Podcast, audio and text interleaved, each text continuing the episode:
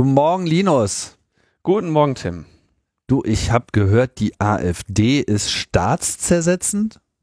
Ja, und antidemokratisch und unsolidarisch und völkisch national und empathielos und dackelkrawattig und rechtsextrem und klimawandelleugnend und spaltend und reaktionär und rassistisch und geschichtsrevisionistisch und menschenfeindlich und faschistisch und antiparlamentarisch und verlogen und fremdenfeindlich und ausgrenzend und rechtspopulistisch und verschwörungstheoretisierend und spießig und nationalistisch und überflüssig und humorlos.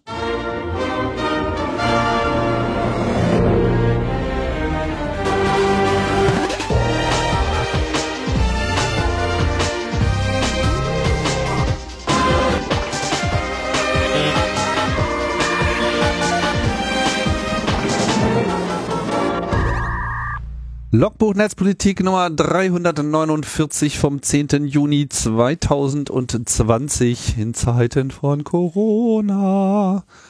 Oh, das Thema jetzt schon wieder so ein bisschen in den Hintergrund gerät, aber so ist das. Meinst du, meinst du, die Zeitrechnung wird jetzt umgeändert von AD in AC? Von Anno Domini in, in Anno Coronae oder, oder, oder Coroni oder wie heißt es denn? Anno Coroni? AC, ja, warum nicht? Im Jahre äh, im Jahre des, im Jahre der Pandemie. Ähm, ja, verrückte Zeiten.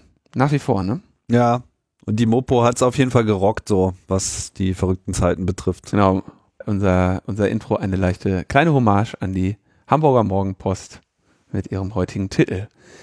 Der, der, der so geil war, dass jeder erstmal gedacht hat, Fake.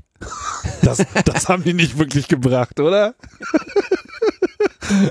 so, oh nee, echt? Geil. In Bezug auf das Urteil des Bundesverfassungsgerichtes, dass es Horst Seehofer in seiner Rolle als Innenminister untersagt, die AfD als staatszersetzend zu bezeichnen. Und äh, ganz ehrlich, ganz vorsichtig, wahrscheinlich ist das gut und richtig so. Ähm, also ich kann schon verstehen, dass man einem, äh, einem Teil der Exekutive eben untersagt, stark wertende Aussagen über Komponenten der Legislative zu machen. Ich glaube, das Urteil ist schon halbwegs richtig so. So schmerzhaft es ist. Und ähm, das ändert ja nichts daran, dass Horst Seehofer das in seiner Kapazität als ähm, Modelleisenbahner äh, durchaus sagen kann und ähm, wir alle in unserer Kapazität als Podcastende ebenfalls. Ne? Mhm. Ansonsten gab es in, in Berlin, ich denke, das muss man ja auch, wenn wir, wenn wir auf Zeitrechnung Bezug nehmen, darf man, was bei uns ja nie Kernthema ist, aber soll trotzdem auch mal hier anmerken müssen, das Thema, also seit das, seit es das Thema Corona jetzt gab, und es alle anderen Themen verdrängte, hat man sich ja gefragt, okay, welches Thema wird es sein, was Corona vom Thron stößt? Na? Und ähm, tja, wer hätte gedacht, dass das ausgerechnet die Auseinandersetzung mit äh, rassistischen Strukturen und Polizeigewalt ist? Hätte ich auch nicht gedacht. Nee, hätte ich auch nicht gedacht. Aber tatsächlich mal ein Thema, was auch so ein bisschen überfällig ist, ne? Ja, und vor allem, wenn man zurückblickt, dann ist ja mal ein bisschen einfacher, die Sachen zu erklären, ne, kommt halt einiges zusammen da in den USA. Und das Interessante ist, dass es dann eben auch gleich so globale Auswirkungen hat. Ne? Also man kann sich vorstellen, wäre es jetzt zu diesem Mord gekommen, äh, vollkommen isoliert von der sonstigen Situation. Ja, dann wäre es unter Umständen wieder so ein weiteres Ding gewesen. Klar, es hat jetzt eine besondere Dramatik, dadurch, dass dieses Video da war und es einfach nochmal, also bei, bei all der Ungerechtigkeit und, und, und, und Fiesheit, die sich da einfach über Jahre schon immer abgespielt hat, war es halt nochmal extra fies. Trotzdem weiß ich nicht, ob es in irgendeiner Form den, den Threshold der öffentlichen Wahrnehmung überschritten hätte. Aber dadurch. Ich möchte, ich möchte da ganz kurz einhaken, Tim, weil auf das Risiko, dass du nun falsch verstanden werden könntest, möchte ich nochmal kurz betonen. Du möchtest also sagen, es war nicht, es ist, es ist nie vorhersehbar, wie groß ein Thema tatsächlich wird. Und dass die Größe, wie ein Thema in der Öffentlichkeit behandelt wird, nicht unbedingt mit seiner tatsächlichen Bedeutung korreliert. Ne? Richtig, das, genau das, das ja. wollte ich damit sagen. Und, und, und, und das ist, das ist aber sozusagen diese Wahrnehmung bekommen hat, wurde eben dadurch gefüttert, dass wir eben diese ganze äh, Corona-Pandemie noch im Hintergrund haben, die ja gerade in den USA nochmal extra gezeigt hat, wie schlimm die schwarze Bevölkerung äh, dran ist und zwar auf jeder Ebene. Ne? Also dann kommt die Pandemie und wer ist dann wiederum am wenigsten äh, geschützt und am meisten betroffen, sind wieder überproportional die Schwarzen. Und das, das hat sich dann halt einfach alles so aufgeschaukelt. Aber was ich bemerkenswert finde, ist, dass es dann eben jetzt auch dazu führt, dass sie jetzt in Bristol anfangen, irgendwelche Statuen äh, in Fluss zu schmeißen von ehemaligen Sklavenhändlern. Ja, was äh, für mich nochmal besonders lustig war, weil ich war ja vor ein paar Jahren, habe ich aber ein halbes Jahr in Bristol gelebt und kann von daher vielleicht die Sache nochmal so einen Funken mehr äh, einsortieren. Einerseits ist es jetzt nicht nur so irgendeine Statue, die da rumhängt, sondern die ganze Stadt ist voll von Erwähnungen von diesem Typ. Ja, also es gibt da einen Colston Place und Colston Street und Colston Building und Colston School und überall. Und ich hatte auch damals meine Kinder auf dieser Colston School, ja, die natürlich jetzt auch diese ganze Debatte an der Backe hat und jetzt rumeiert und so ein bisschen da äh, doof dasteht und so und sich äh, fragt, ob sie jetzt ihre jahrhundertelange Tradition irgendwie über den Zaun werfen muss. Aber dann eben auch so diese geile Dreistigkeit. Äh, Bristol, muss man dazu wissen, ist halt auch eine der liberalsten Städte in Großbritannien. Ne? Also äh, extrem links, liberal, offen, Kunstkultur, Banksy kommt aus Bristol etc. Also das, das ist sozusagen ohnehin so ein besonderer Ort. Und äh, von daher interessant zu sehen, dass von dort jetzt diese Schockwelle ausgeht, die jetzt schon dazu geführt hat, dass weitere Statuen abmontiert werden in London und so. Ne? Also es ist crazy alles. Also was ich, was ich in, in all diesen Kontexten so ja wirklich ja auf, auf eine Weise entlarvend finde, die ja kaum noch, also die man ja teilweise auch gar nicht mehr glaubt, ist die Reaktion von Polizei und Politik auf diese Proteste. Ja, ein ich muss jetzt auch, ich mache da mal kurze Sternchen dran, weil das ist, sehe ich hier auf Twitter und ich habe keine Anhaltspunkte gefunden, dass es sich dabei um eine Falschdarstellung handeln könnte. Aber es ist so unglaublich, dass ich es nicht ausschließen möchte. Und zwar wurde im Parliament Square steht eine ähm, ähm, Churchill-Statue und unter den, unter das Churchill hat jemand geschrieben, was a racist. Ja. Mhm. Und dann gab es von den, äh, von den Konservativen einen Fototermin, wo sie sich haben abbilden lassen, wie sie dieses Was a Racist entfernen. Beziehungsweise ent entfernt hatten. entfernt hatten und so getan haben, als hätten sie das getan. Mhm. Ja. Es gibt aber ein Bild von der Person, die es tatsächlich entfernt hat. Und das ist ein Schwarzer, der halt dieses Was a Racist ab, ab, abmachen durfte. Und als es ab war, haben die sich hingestellt und haben so getan, als wären sie das gewesen. Und auf der äh, gelben Weste, die der Mann dabei trägt, ist ähm, ähm, ein, also ist ein Firmenlogo, wo irgendwie hinten auch noch drauf steht, making sure the past has a future. Und das ganz, das kann ja gar nicht sein. Also das ist ja so. das hatte ich gar nicht gesehen. Das kann ja, also ich, ich, oh, ich muss jetzt auch wirklich, ich, also das ist so, boah, boah.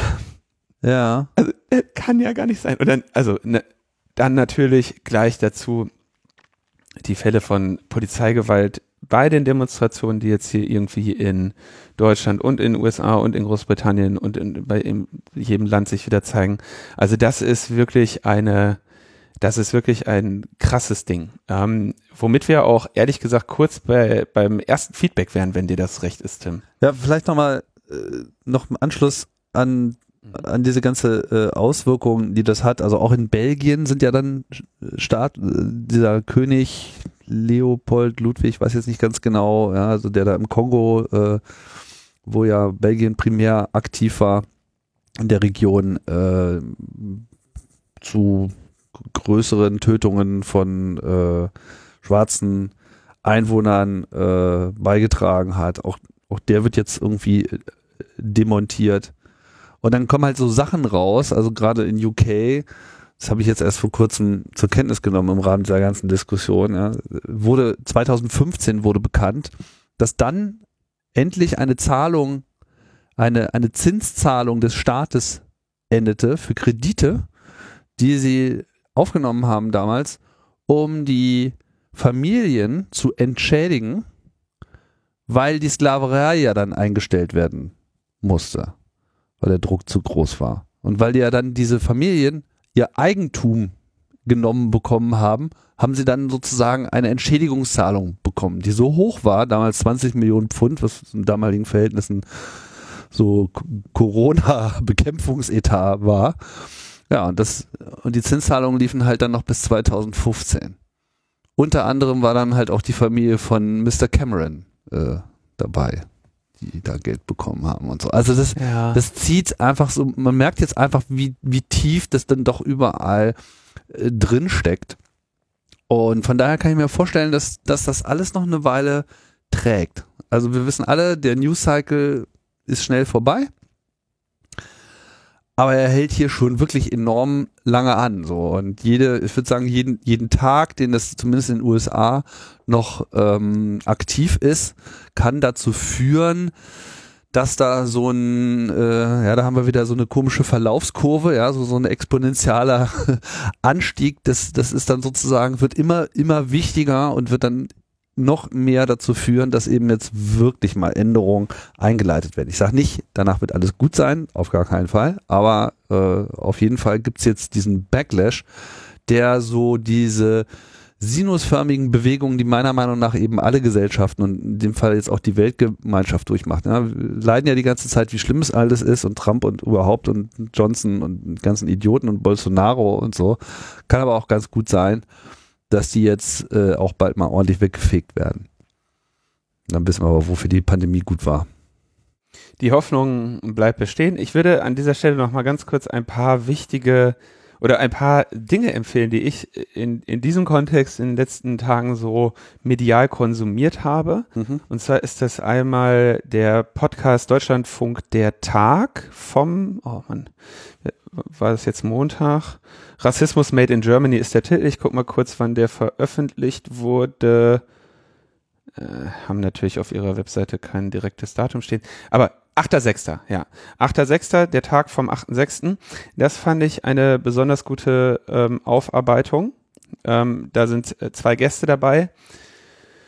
Einmal, oh je, Panayotis Gra Gavrilis, der ähm, vom Deutschlandfunk Hauptstadtstudio bei den äh, Demonstrationen war.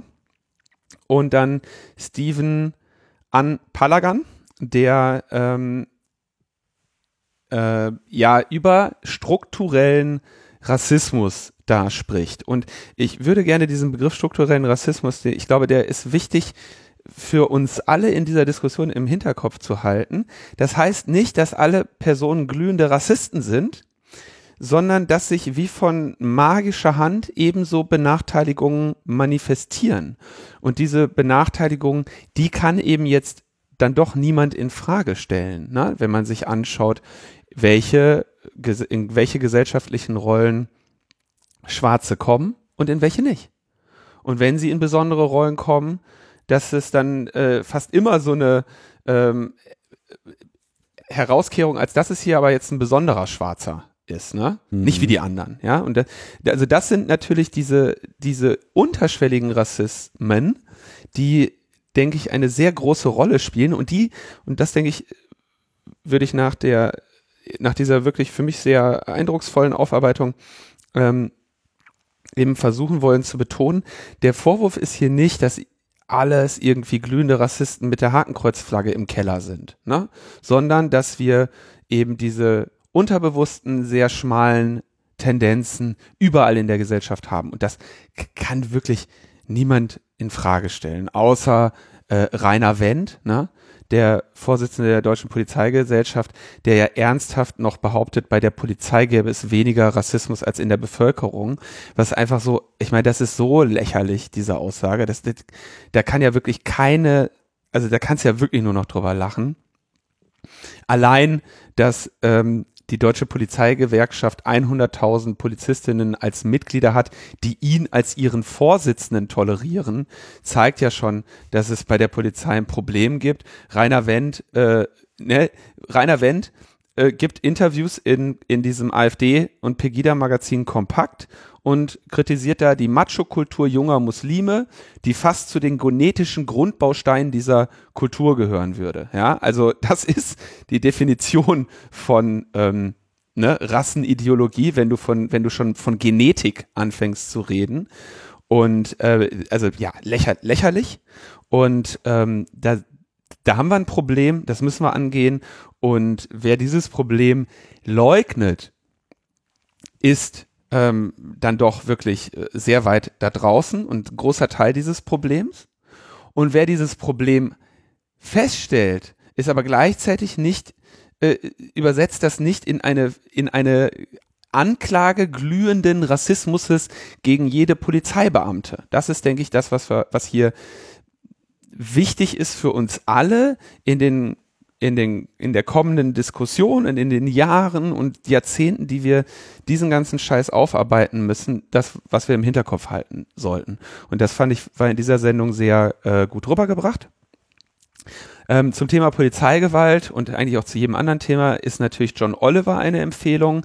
Aber das, was äh, John Oliver jetzt zum Thema Polizei veröffentlicht hat, ist also so dermaßen ähm, großartig. Ja, ich habe das jetzt mehrmals geguckt und habe mir, hab wirklich mit Bewunderung äh, mir das angeschaut, wie on point das alles ist. Und dann äh, ist ohnehin zu dem ganzen Thema ähm, Rassismus in den USA kurzer Hinweis noch, also John Oliver, du meinst Last Week Tonight, ne? Seine, Tonight. seine, seine wöchentliche äh, Show und er ist auch der Einzige, der es schafft, aus dieser ganzen Quarantäne äh, heraus seine Sendung im Prinzip noch genauso zu machen wie sonst auch. Also man merkt zwar schon, er sitzt woanders, aber er schafft es halt einfach genau denselben Style komplett beizubehalten, während alle anderen sich irgendwie casual in ihre Sessel fläzen. Und äh, nochmal als Anmerkung zu diesem Beitrag über äh, Polizei, also nicht nur, dass er da jetzt irgendwie äh, aufdeckt, so was da jetzt alles war, das haben wir ja irgendwie alles gesehen, sondern er erklärt halt wirklich auch, wie sich das Ganze aus den Zeiten der Sklaverei schrittweise entwickelt hat und warum eben die welche Rolle die Polizei eigentlich von Anfang an äh, da gespielt hat und eben bis heute auch noch spielt. Also wirklich dieses systemische, dieser Vorwurf des, des systemischen Rassismus, gerade den arbeitet er dabei wirklich sehr schön auf.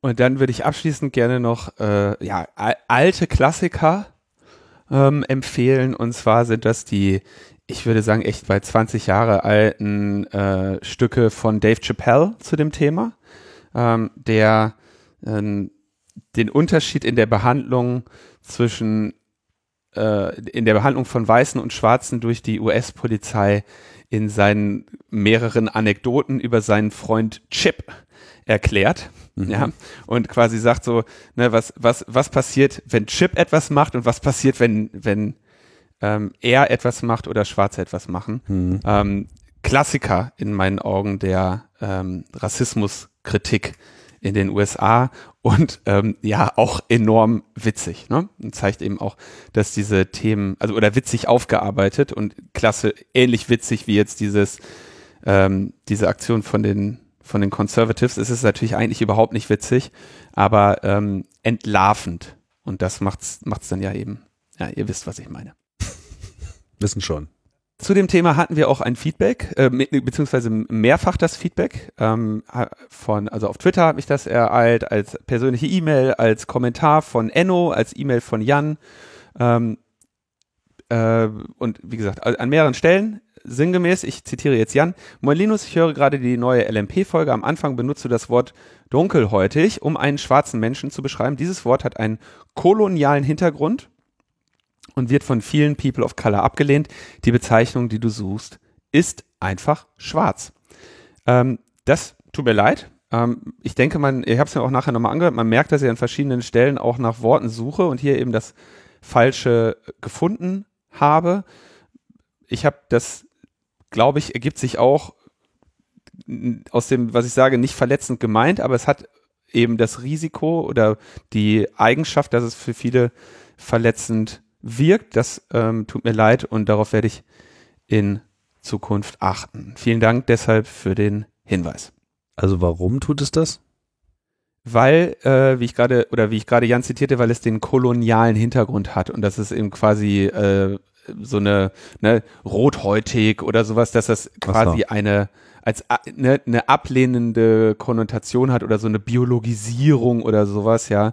Und äh, ich denke, unabhängig davon können Bevölkerungsgruppen sich auch äh, mit groß, mit gutem Recht selber aussuchen, welche Begriffe sie für sich als angemessen und welche sie als abwertend. Ja, ist bloß wirklich auch nicht einfach, da äh, sich zurechtzufinden, was denn jetzt äh, gerade aus welchen Gründen auch immer äh, gerade abgelehnt wird. Also auf der einen Seite ist farbig ein Problem, aber off color ist dann wieder der Normalbegriff. Also das sind einfach so auch Schwierigkeiten, die, die ich mich auch immer wieder finde. Ne?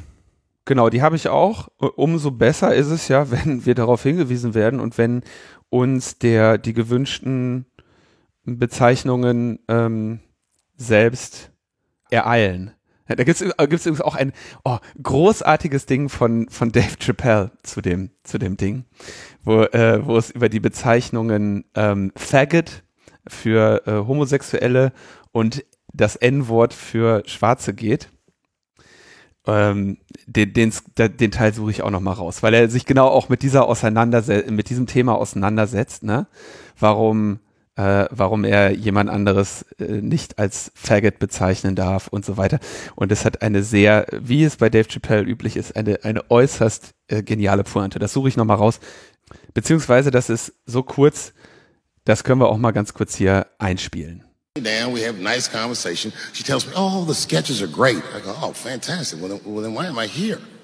She said, because David, there's no way that you can ever say the word faggot on our network.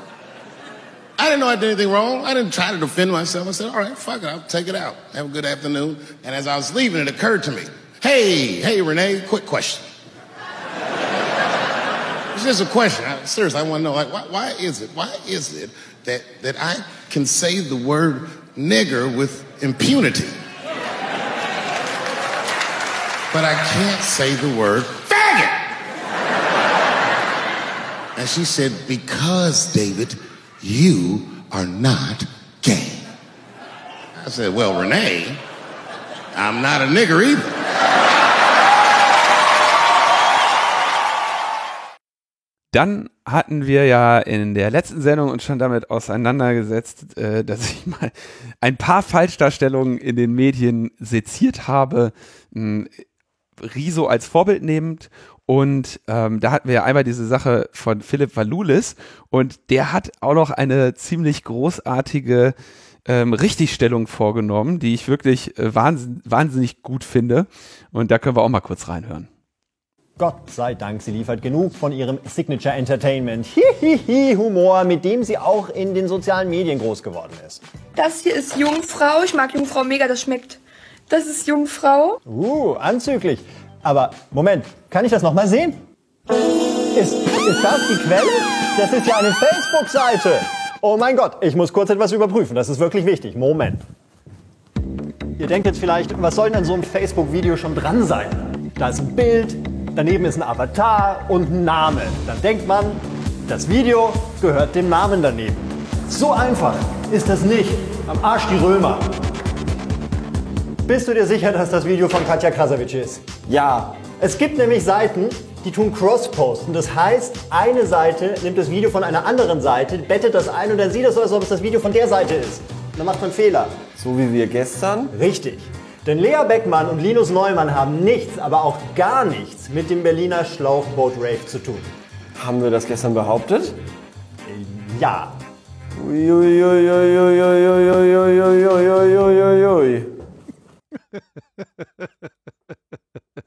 Na, da hast du ja schnelle Absolution erhalten. Ne, ich, also ich wollte das vor allem mal hier ähm, besonders hervorheben als einen coolen Umgang mit einem mit einem mit einem Fehler und mit einer Richtigstellung, weil mh, hat er in der letzten Sendung gesagt, das wurde ja von irgendwie 37.000 Leuten gesehen, bis es geschnitten wurde, ja. Und diese Korrektur sehen natürlich jetzt mehr Leute, nämlich alle und gleichzeitig auch die, die halt zu den Abonnenten gehören oder äh, und jeweils das zu Beginn sehen. Und drittens, was ich halt daran cool finde, ist, man kann eben so eine Korrektur auch anbringen, ohne sich selbst einen Zacken aus der Krone zu brechen. Ja. Und das, deswegen wollte ich das nochmal hier als echt cooles Beispiel für, einen für einen coolen Umgang echt äh, mit voller Anerkennung ähm, erwähnen. Fand ich wirklich super. Und ach so, genau. Was hat denn der Fleischhauer eigentlich gesagt? ja, ganz kurz, ich muss noch eine Sache zu dem YouTube-Kram kriegen. Da haben wir nämlich auch ein Feedback bekommen, da habe ich wieder was Falsches gesagt. Ich habe gesagt, bei YouTube kann man einfach Videos austauschen mit einem Pro-Account. Ähm, und ich habe ja selber keinen, da hat also ne, der Blinde von der Farbe geredet und wir wurden auch korrigiert. Was man wohl kann, ist aus Videos etwas rausschneiden, also die kürzen. Du kannst aber nicht einfach ein komplett anderes hochladen. Also mit diesem YouTube-Editor, mit diesem YouTube-Studio, wo du dann quasi auf der Webseite Ja. rumfungieren kannst. Vielleicht ist es das ja. Ich, also, ja, habe ich von was geredet, von dem ich keine Ahnung habe. Offenbar ist es möglich, ein Video um beanstandete Stellen zu schneiden, nicht aber ein Video vollständig durch ein anderes zu ersetzen. Mhm.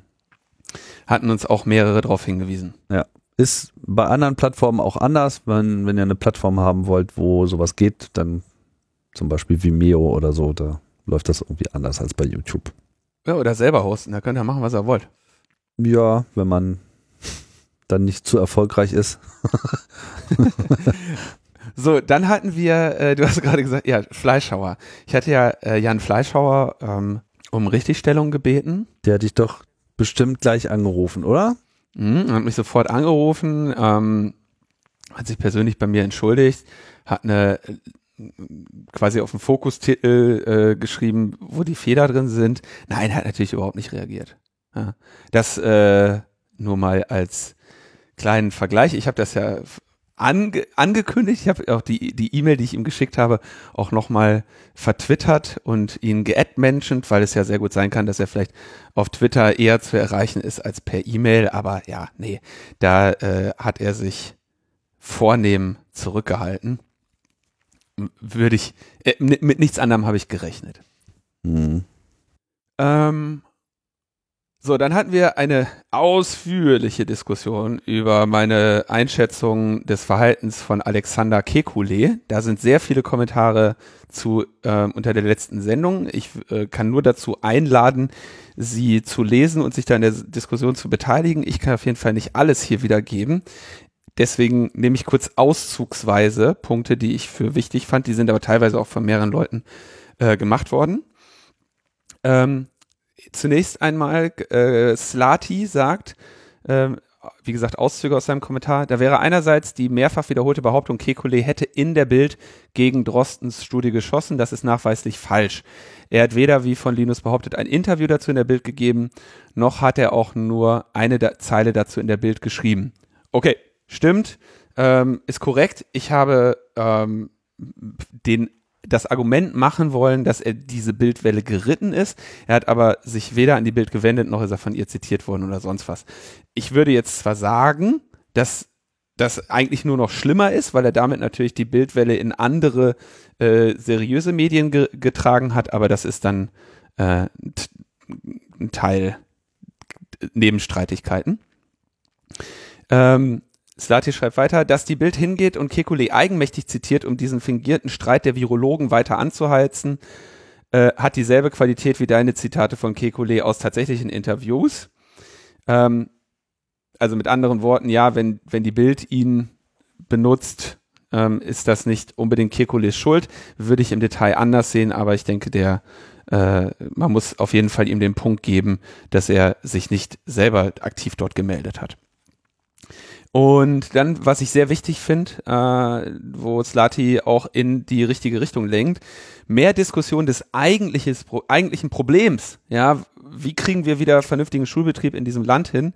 Das ist, was hoffentlich am Ende dieses ganzen medial abgefeierten Wissenschaftler-Hahnenkampfes steht. Und da sagt er, ähm, ist Kekules Position, und die muss natürlich hier dann auch gewürdigt werden, statt wie in der Studie gefordert, Schulen und Kindergärten einfach nicht unbegrenzt zu öffnen, was in Absenz konkreter Vorschläge, wie man das geforderte Begrenzen denn umsetzen soll, eigentlich nur entweder als Nullaussage oder als Last sie einfach zu interpretierbar ist, fordert Kekulé, den Betrieb wieder zu normalisieren, aber über regelmäßig durchgeführte Pooling-Tests der Klassen- und Kitagruppen Infektionen schnell zu entdecken und effektiv einzugrenzen. Und das äh, muss natürlich dann auch hier betont werden, ist ein konstruktiver Beitrag und einen solchen habe ich Kekulé ja abgesprochen.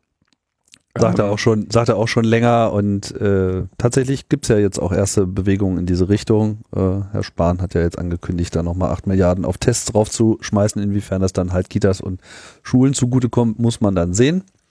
Ich hoffe, da ist vor allem auch erstmal Krankenhäuser von betroffen. Äh, aber es ist halt am Ende auch alles natürlich eine Geldfrage. Es gab dann, äh, habe ich ja äh, Herrn Kekulé für sein ähm, geringes, für seine geringe Publikationstätigkeit gescholten. Auch dazu gab es äh, noch längere Diskussionen. Da sehe ich aber in Anbetracht der Diskussion nicht unbedingt Grund, meine Position zu ändern. Ich bin da tatsächlich Verfechter von Publish or Perish. Äh, die ähm, hin, die Ansicht vertritt auch Froth nie. Ich zitiere, möchte als jemand, der in der medizinischen Forschung tätig ist, nochmal unterstützen, was Linus sagt. Kekulé ist per Definition schon raus aus Publish or Perish, denn seine Position ist sicher und er hat vermutlich sogar Hausmittel für Material und so weiter. Das ist eine unfassbar wertvolle Position. Mit Tenure kann man eben richtig smarten Leuten ermöglichen, langfristige Projekte und wichtige Gedanken ohne Ablenkung zu haben. Aber das sagt er sogar selbst, dass er das nicht macht, sondern Firmen berät und sich auf Kosten von produktiven Wissenschaftlern im Fernsehen profiliert. Und diese Leute wird man bis zur Rente nicht los. Ähm, Alex äh, sagte dazu, ähm, quasi kritisierte meine oder, oder merkte an, dass äh, es nicht so ist, dass die Hauptaufgabe der Professoren äh, die Forschung sei, sondern wir haben in Deutschland eine Menge Profs, deren Hauptaufgabe die Lehre ist. Dafür gibt es sogar eine eigene Hochschulform, die Fachhochschule. Diese wurden ursprünglich als reine Lehranstalten konzipiert.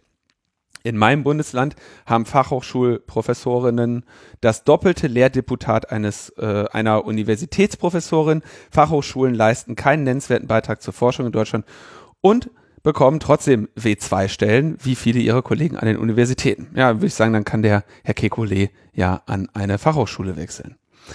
Aber ähm, ich sehe, was äh, Wissenschaft äh, angeht, habe ich auch eine funda fundamentale Position. Ja, offensichtlich. ich denke, äh, vor allem muss man halt jetzt- jetzt sagen, also äh, es hilft jetzt wenig, da noch alles gegeneinander aufzurechnen. Was ich Kekulé zugutehalten muss, ist, dass er eben auch einen Beitrag zur Öffentlichkeitskommunikation leistet, einen anderen als das Christian Drosten tut und man muss nicht unbedingt immer mit einer Meinung sein mit ihm, aber es ist halt trotzdem auch sehr viel Wertvolles dabei, finde ich einfach. Und äh, abschließend würde ich dazu noch sagen, ja, ich meine, wenn ich mich darüber aufrege, dass wir hier so einen äh, Streit der Virologen in den Medien haben, ähm, ich bin dann eben froh, wenn der auch wieder vorbei ist und insofern war sicherlich das, was ich dann äh, über Kekulé gesagt habe, nicht zuträglich einer Befriedung der Auseinandersetzung, wenngleich wahr. So, Naja. jetzt kommen wir Wie schön, dass du das letzte Wort hattest. Kommen wir zum aktuellen Geschehen. Die Corona-Warn-App soll nächste Woche kommen. Mhm. Haben wir auch letzte Woche schon gesagt. Haben wir, also letzte Woche haben wir gesagt, sie soll übernächste Woche kommen und sie soll wohl jetzt nächste Woche kommen, also in der Kalenderwoche 25, wenn ich mich nicht täusche. Äh, Ja, ja, 25. so ist es. Und ähm, das merke ich daran, dass sich, also der CCC wird jetzt wirklich zugeschüttet mit Anfragen dazu. Ja, alle erwarten äh, jetzt so das, das große Daumen hoch, Daumen runter von Seiten des CCC. Ähm, wir haben, ich habe das hier im Pod Podcast immer gesagt und wir haben das auch auf den Seiten des CCC immer geschrieben, dass wir kein Daumen hoch geben werden, zu nichts niemals, dass wir aber einen Daumen runter geben würden oder werden, wenn uns etwas nicht gefällt. Und ähm, bei allem, was ich jetzt schon sehe, wie die Medien sich warm laufen, wollte ich das hier nur noch mal ähm, in Erinnerung rufen. Und äh, ich denke, die Rolle des CCC hat ja äh, primär auch äh, darauf hingesteuert, dass es hier eine Open Source Entwicklung gibt. Und die App ist ja seit einiger Zeit Open Source, also sowohl die App, also iOS und Android, als auch die Serverkomponente, das Backend, sind ja seit äh, einigen, seit langer Zeit schon Open Source, was bedeutet, die haben nicht nur das Endergebnis irgendwann mal Open Source gestellt, sondern man kann jetzt quasi gerade dem Entwicklungsteam über die Schulter schauen bei der Entwicklung, was auch echt mal ein Ding ist. Ne? Also diese PEPPT-Leute hatten relativ eindeutig irgendwie so ein äh, eine Branch Public, wo sie dann irgendwie einmal so einen Commit hatten. Ne? Und hier bei diesen Corona One Apps, die haben im Prinzip wenn ich das richtig sehe, scheint es mir so zu sein, dass sie ohnehin auf GitHub entwickelt haben und dann irgendwann einfach dieses Repo öffentlich gemacht haben. Das heißt, man sieht da jetzt auch wirklich vom ersten Commit an alles, was auch einen Unterschied macht in der Transparenz und in der Nachvollziehbarkeit der Entwicklung. Und ähm, es wurden auch Verbesserungsvorschläge äh, eingereicht oder beigetragen von der Community, insbesondere ähm, hat Alva Freude da etwas angemerkt. Ähm, ich versuche das mal einfach zu erklären. Dieses, dieses Backend speichert ja Daten, also namentlich, es werden Codes hochgeladen, die werden dann in eine Datenbank geschrieben und wenn jetzt eine, eine App vorbeikommt und sagt, sag mal bitte die Codes, die infiziert sind, dann werden die ja runtergeladen. Und das eine ist ein schreibender Zugriff das eine ist ein schreibender Zugriff, das andere ist ein lesender Zugriff. Und ähm, es gibt jetzt das Risiko von beispielsweise SQL-Injections, also Schwachstellen in diesen Lese- oder Schreibzugriffen. Und um, diesem, um dieses Risiko einzudämmen, ist es empfehlenswerte Best Practice, dafür zu sorgen, dass wenn lesend auf die Datenbank zugegriffen wird, dafür eine, ein Nutzeraccount in der Datenbank genutzt wird, der auch nur lesen darf. So dass sollte jetzt irgendwie sich eine Schwachstelle in dem Lesezugriff befinden, eine Angreiferin oder ein Angreifer nicht aus diesem Kontext ausbrechen und vielleicht auch schreiben kann. Und bei einem schreibenden Zugriff quasi den, äh, den nur dann, nur den Schreibzugriff-Nutzer-Account zu verwenden, wenn auch wirklich in die Datenbank geschrieben werden muss. Und das ist, äh, ist super, äh, ist absolut richtig.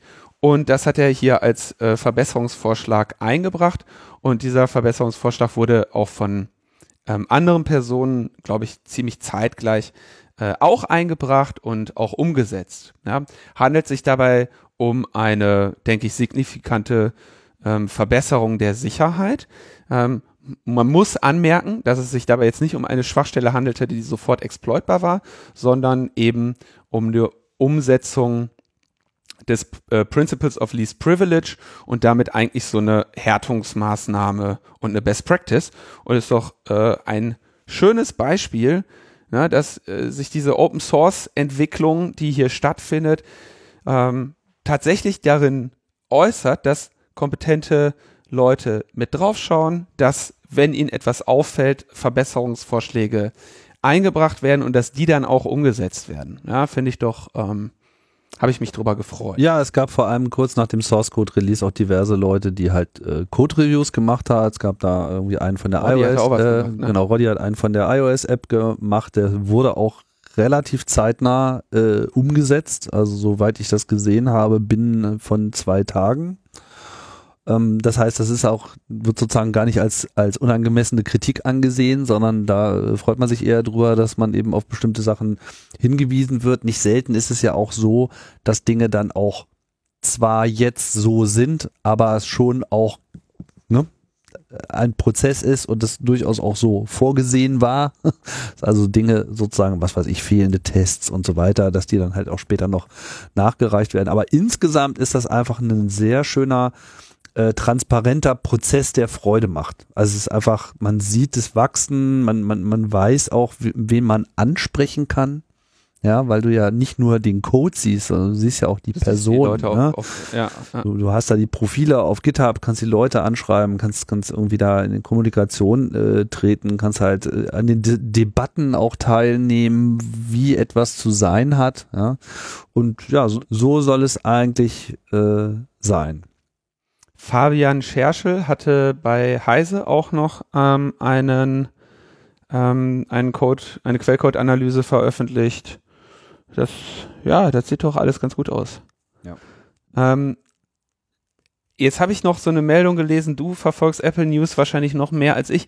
Apple plant offenbar jetzt auch eine eigene App. Also es wurde berichtet, dass sie das erwogen haben.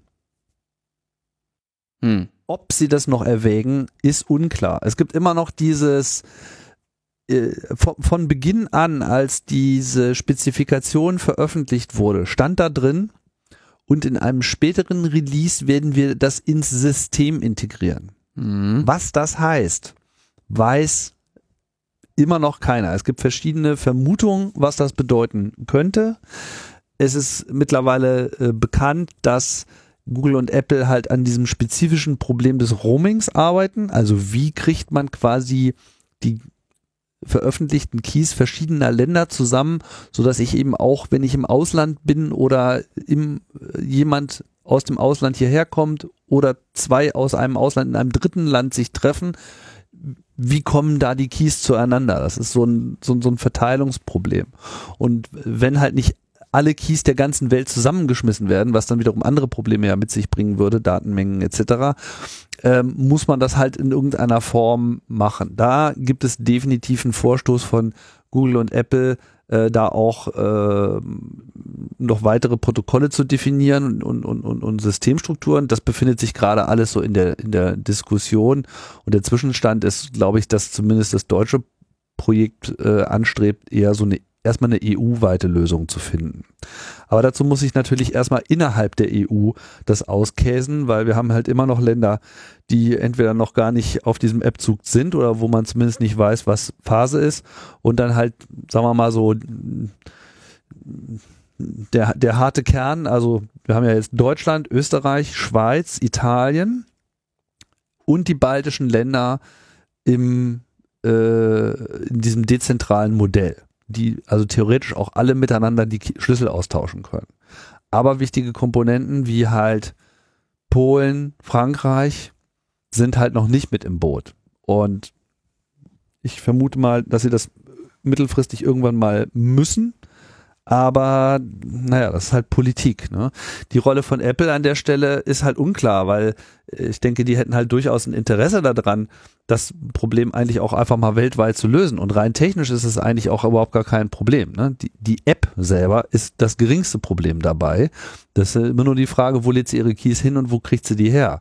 die eigentliche Integration mit diesen Tests, also so dieses Absichern, dass da halt nicht Keys veröffentlicht werden, die eigentlich gar keine positiven Tests waren. Das ist der kritische Punkt und ich denke, das ist auch der Grund, warum sie dann gesagt haben, hm, naja, okay, wir überlassen mal diese Koordination äh, den einzelnen Ländern. Ne? Der hätte Naja, das ist jetzt eine sehr, ich meine, das hätten sie auch machen können, das wäre nur eine Heidenarbeit gewesen, ja. Also, ähm, und das ist, das sieht man ja jetzt auch in der, in der deutschen Lage gerade, weil eine andere Feststellung ist, ja, also diese deutsche Corona-App ähm, hat ja einen oder sieht einen voll digitalen Weg vor, wie du als Anwenderin von ich gehe mich, ich lasse mich jetzt testen, scanne einen QR-Code bis zu ich bekomme eine Notification auf meinem Mobiltelefon über das Testergebnis und ich kann mich jetzt, ähm, ich kann jetzt die Entscheidung treffen, ob ich meine Keys hochlade oder nicht.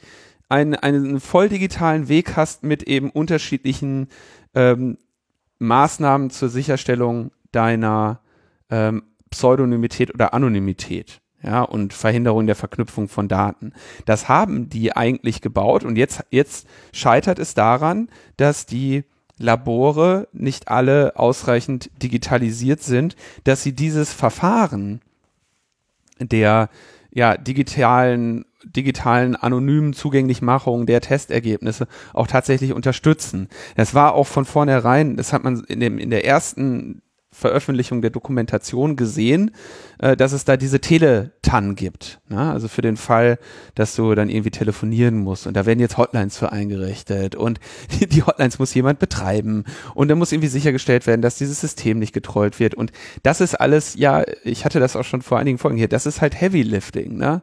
Und das musste, das ist, das kannst du dann am Ende nur in engster Koordination mit den Gesundheitsbehörden eines Landes und de, in Anpassung an deren digitale, an, an deren digitalen Entwicklungsstand, ja, ob du jetzt im digitalen Entwicklungsland wie Deutschland bist oder vielleicht auch in einer digitalisiert, in einem, in, in, in einem Land mit einer digitalen Infrastruktur, ne? Das macht ja riesige Unterschiede dafür. Genau, und deswegen halte ich es immer noch für möglich, dass äh, Google und Apple da äh, irgendwann auch mal sagen, okay, für alle anderen Länder, die sich jetzt hier nicht so einen teuren Entwicklungsprozess leisten können und die nicht mal eben so einen äh, Software-Giganten da am Start haben, der da mal eben so ein Team aus dem Nichts hervorziehen kann, stellen wir einfach diese App bereit und auch vielleicht ein gewisses Backend, wo dann in Anführungsstrichen nur noch die Anbindung an Labore äh, realisiert werden muss. Ja, und ich meine, tatsächlich mhm. ist es ja so, dass so in afrikanischen Ländern teilweise eine sehr viel bessere Anbindungen hast, weil ja dort in gewisser Hinsicht die ganze Wirtschaft eigentlich auf, auf der Digitalisierung basiert, also vor allem des Telefonnetzes. Mhm. Und ähm, das zeichnet sich noch nicht unbedingt ab, aber ich halte das nach wie vor für möglich. Nur vorsichtig anmerkend, wenn ich das richtig sehe, die ähm, Lizenz der jetzt SAP Deutsche Telekom Entwicklung Corona-Warn-App würde ebenfalls eine Anpassung und Verwendung des äh, Source-Codes in anderen Staat, Staatsgefügen ähm, erlauben. Ja, sicherlich, klar. Ne? Also, jetzt nicht, muss, nicht, muss nicht unbedingt von Apple kommen. Kann, könnte auch äh, Nobody ever got fired for using Deutsche Telekom. Ja, und das, ja? Äh, was so ein bisschen unten runtergefallen ist, auch die Italiener haben ja auch so einen Open Source Projekt, äh, Prozess gemacht. Also diese Immuni-App, die ist schon draußen und der Source Code liegt auch auf GitHub. Also äh, da gibt es verschiedenste, die man nehmen könnte. Also es gibt keinen Mangel an Software, klar, den kann man nehmen, aber der muss ja auch betrieben werden etc. Mhm. Und es muss in gewisser Hinsicht da eine Anpassung äh, gemacht werden. Ne? Also ich glaube, das ist so eine fortwährende Abwägung, die bei Apple und Google gemacht werden, die immer so meander zwischen, was können wir eigentlich am besten machen und wodurch geht es am schnellsten, wenn wir das übernehmen, versus ein, wo mischen wir uns in die politische Diskussion zu sehr ein und erzeugen noch mehr Probleme, als wir beheben können. Das, da, äh, glaube ich, geht das die ganze Zeit hin und her und äh, sie wissen, dass sie da vorsichtig sein müssen. Das haben wir ja hier auch schon ausführlich äh, diskutiert und das sieht man ja auch an diesem ganzen Feedback, wo halt alle möglichen äh, Vorwürfe erhoben werden, ob sie dann stichhaltig sind oder nicht und in diesem Bereich bewegen sie sich dann eben. Ne? Jetzt müssen wir erstmal schauen, wie viele Länder überhaupt bereit sind, jetzt mittelfristig auf das dezentrale Modell mit aufzuspringen, weil es ist eigentlich das einzig Sinnvolle. Also, dass Frankreich da immer noch nicht die Kurve gekriegt hat, finde ich eine Frechheit. Ja, also das ist einfach. Ja, was heißt eine Frechheit? Ist einfach, also ich kann es, ich, wir haben es ja hier oft genug betont, es geht auch nicht anders. Ja, äh, es geht nicht anders. Punkt. Und äh, mit dies, sich, das ist nicht eine Frechheit, das ist einfach eine Dummheit, äh, sich dieser technischen Realität nicht auszusetzen. Übrigens, ähm, wichtiger Punkt, den wir, den ich hier, ich glaube vor ein oder zwei Sendungen auch nochmal angemerkt hatte, war, was machen wir mit Huawei? Ja, weil die Google Play Services unter Umständen nicht auf die Huawei-Geräte pushen können. Huawei hat jetzt auch für ihre Geräte dieses Protokoll umgesetzt und implementiert und die sind dann eben auch ähm, Google und Apple kompatibel mit dem, was sie machen. Mhm. Das heißt, dieser, dieser verbleibende Marktanteil zweistellige Marktanteil von Huawei-Geräten, die unter irgendwelchen Sanktionen liegen oder so, die haben, für die ist das Problem jetzt auch gelöst. Und damit hat sich die Sache jetzt wirklich auch einfach mal geklärt. Also ich, ich sehe da gar keinen Anlass, mich jetzt noch weiter damit, äh, darüber zu ärgern oder überhaupt damit auseinanderzusetzen, äh, dass irgendwelche Staaten weiterhin die Realität negieren. Das ist, macht Donald Trump auch. Da kann man mal kurz drauf zeigen, guck mal hier, ne, negiert die Realität und dann kann man mal gucken, wie das weitergeht mit der Realität und denen. Ja, gut, das ist für dich nur in dem Moment ein Problem, wo du dann dahin willst. Du willst ja da gerne auch von profitieren. Ja, jetzt muss, also da würde ich, also ich weiß, dass dieses Roaming-Problem ähm, eines ist oder ein interessantes ist. Ich sehe das, ich bewerte das aber nicht so groß wie du. Ähm, für mich wäre es so, wenn ich nach Frankreich reise und es gibt dort nur eine zentrale App, dann kann ich mit meinem ähm, Apple Mobiltelefon daran eh nicht teilnehmen. Punkt. Ähm, das heißt, weißt du? Ja. Und hätte, würde ich jetzt mein Android-Telefon nehmen, könnte ich mich vielleicht dazu entscheiden, dieses ähm, diese Frankreich-App darauf zu installieren. Ähm, oder ich könnte mich dagegen entscheiden. Anderer Punkt ist, ich verstehe auch, dass es ein Problem ist, was langfristig zu lösen wäre, wenn man jetzt in diesem Zeitraum, wo man Keys hochlädt, an verschiedenen Orten war. Ich sehe das aber auch nicht als ein so großes Problem an, ähm, dass ich es nicht lösen könnte. Weil stellen wir uns vor, ich würde nun nach Italien reisen, hindert mich niemand daran, die italienische App auch zu installieren und dann am Ende auch eine Submission mit der italienischen App zu machen. Was mich daran hindert, ist, dass die, die italienische App, dass ich nicht den italienischen Prozess folgen kann. Diese äh, meine Infektion zu beweisen. Ne? Da müsste ich wahrscheinlich von irgendeinem Übersetzungsbüro meine Diagnose übersetzen lassen und an irgendein italienisches Amt schicken, um zu beweisen, dass ich tatsächlich ähm, infiziert bin. Aber das sind Probleme, die werden dann, die werden die Leute schon in den Griff kriegen und im Moment ist, ist die Reisetätigkeit tatsächlich noch relativ eingeschränkt und jetzt wollen wir erstmal von mir aus nationale Apps haben und dann kann man das internationale hoffentlich auch noch klären. Ja, aber ich würde trotzdem sagen, das sind ähm, ja interessante technologische Probleme, in die jetzt dummerweise von auch noch irgendwelchen politischen Eitelkeiten hineingefunkt wird. Und das, da stimme ich dir zu, das ist meistens nicht ganz so gut. Eig eigentlich fast nie, ne? Meine, wir haben, wir haben, Mhm. hm? Die nächste Diskussion, die wir ja jetzt an die Backe bekommen werden, ist dieses so, äh, wie viele Leute werden denn das jetzt eigentlich installieren, ne? Und wie viel werden sich dem enthalten? Und da steht ja dann auch mal diese Frage im Raum so, ja, ist es denn, wenn es nicht genug installieren, überhaupt, ja, bringt es denn dann überhaupt was? Und da gab es ja vor einiger Zeit schon so eine Studie, die sich das mal so angeschaut hat und mal so eine äh, Analyse gemacht hat. die viel zitierte Science-Studie Studie um, äh, von dem Team um Christoph Fraser. Mhm, genau. Von Oxford, Oxford Universität, ja, Oxford. Genau, und die, die fühlten sich etwas missverstanden und haben sich dazu jetzt auch nochmal äh, konkret geäußert und nochmal betont, dass so ein bisschen die Konklusion dieser Studie in den Medien dann doch etwas angekommen ist, weil es so ein bisschen die Botschaft gehabt hat, wenn nicht 60 Prozent aller Leute mit dieser App rumlaufen, bringt's nichts. Und weisen darauf hin, dass das halt nicht die Aussage war, die sie gemacht haben, sondern die Aussage, die sie gemacht haben, war, wenn 60 Prozent aller Leute mit dieser App arbeiten, könnte man damit die Pandemie komplett zum Stillstand bringen. In Zusammenarbeit mit Contact Tracing. Und sie gehen sogar, lehnen sich sogar so weit aus dem Fenster, dass sie sagen, wenn 80 Prozent das installieren, dann könnte man sogar nur mit dieser App die Pandemie in den Griff kriegen. Das waren zumindest so ihre Erkenntnisse. Heißt aber nicht, dass der Einsatz einer App nicht auch hilfreich sein kann, wenn die Installationszahlen deutlich darunter liegen. Ne? Klar, ist logisch, ne? umso mehr das haben, umso äh, sinnvoller ist das und äh, der Nutzen steigt da auch quadratisch äh, an, weil du brauchst ja dann immer noch andere, mit denen du das verteilen kannst und so weiter. Aber äh, im Prinzip ist ja die App auch schon hilfreich in dem Moment, wo auch nur einige Leute damit gefunden werden, die halt sonst nicht gefunden werden würden.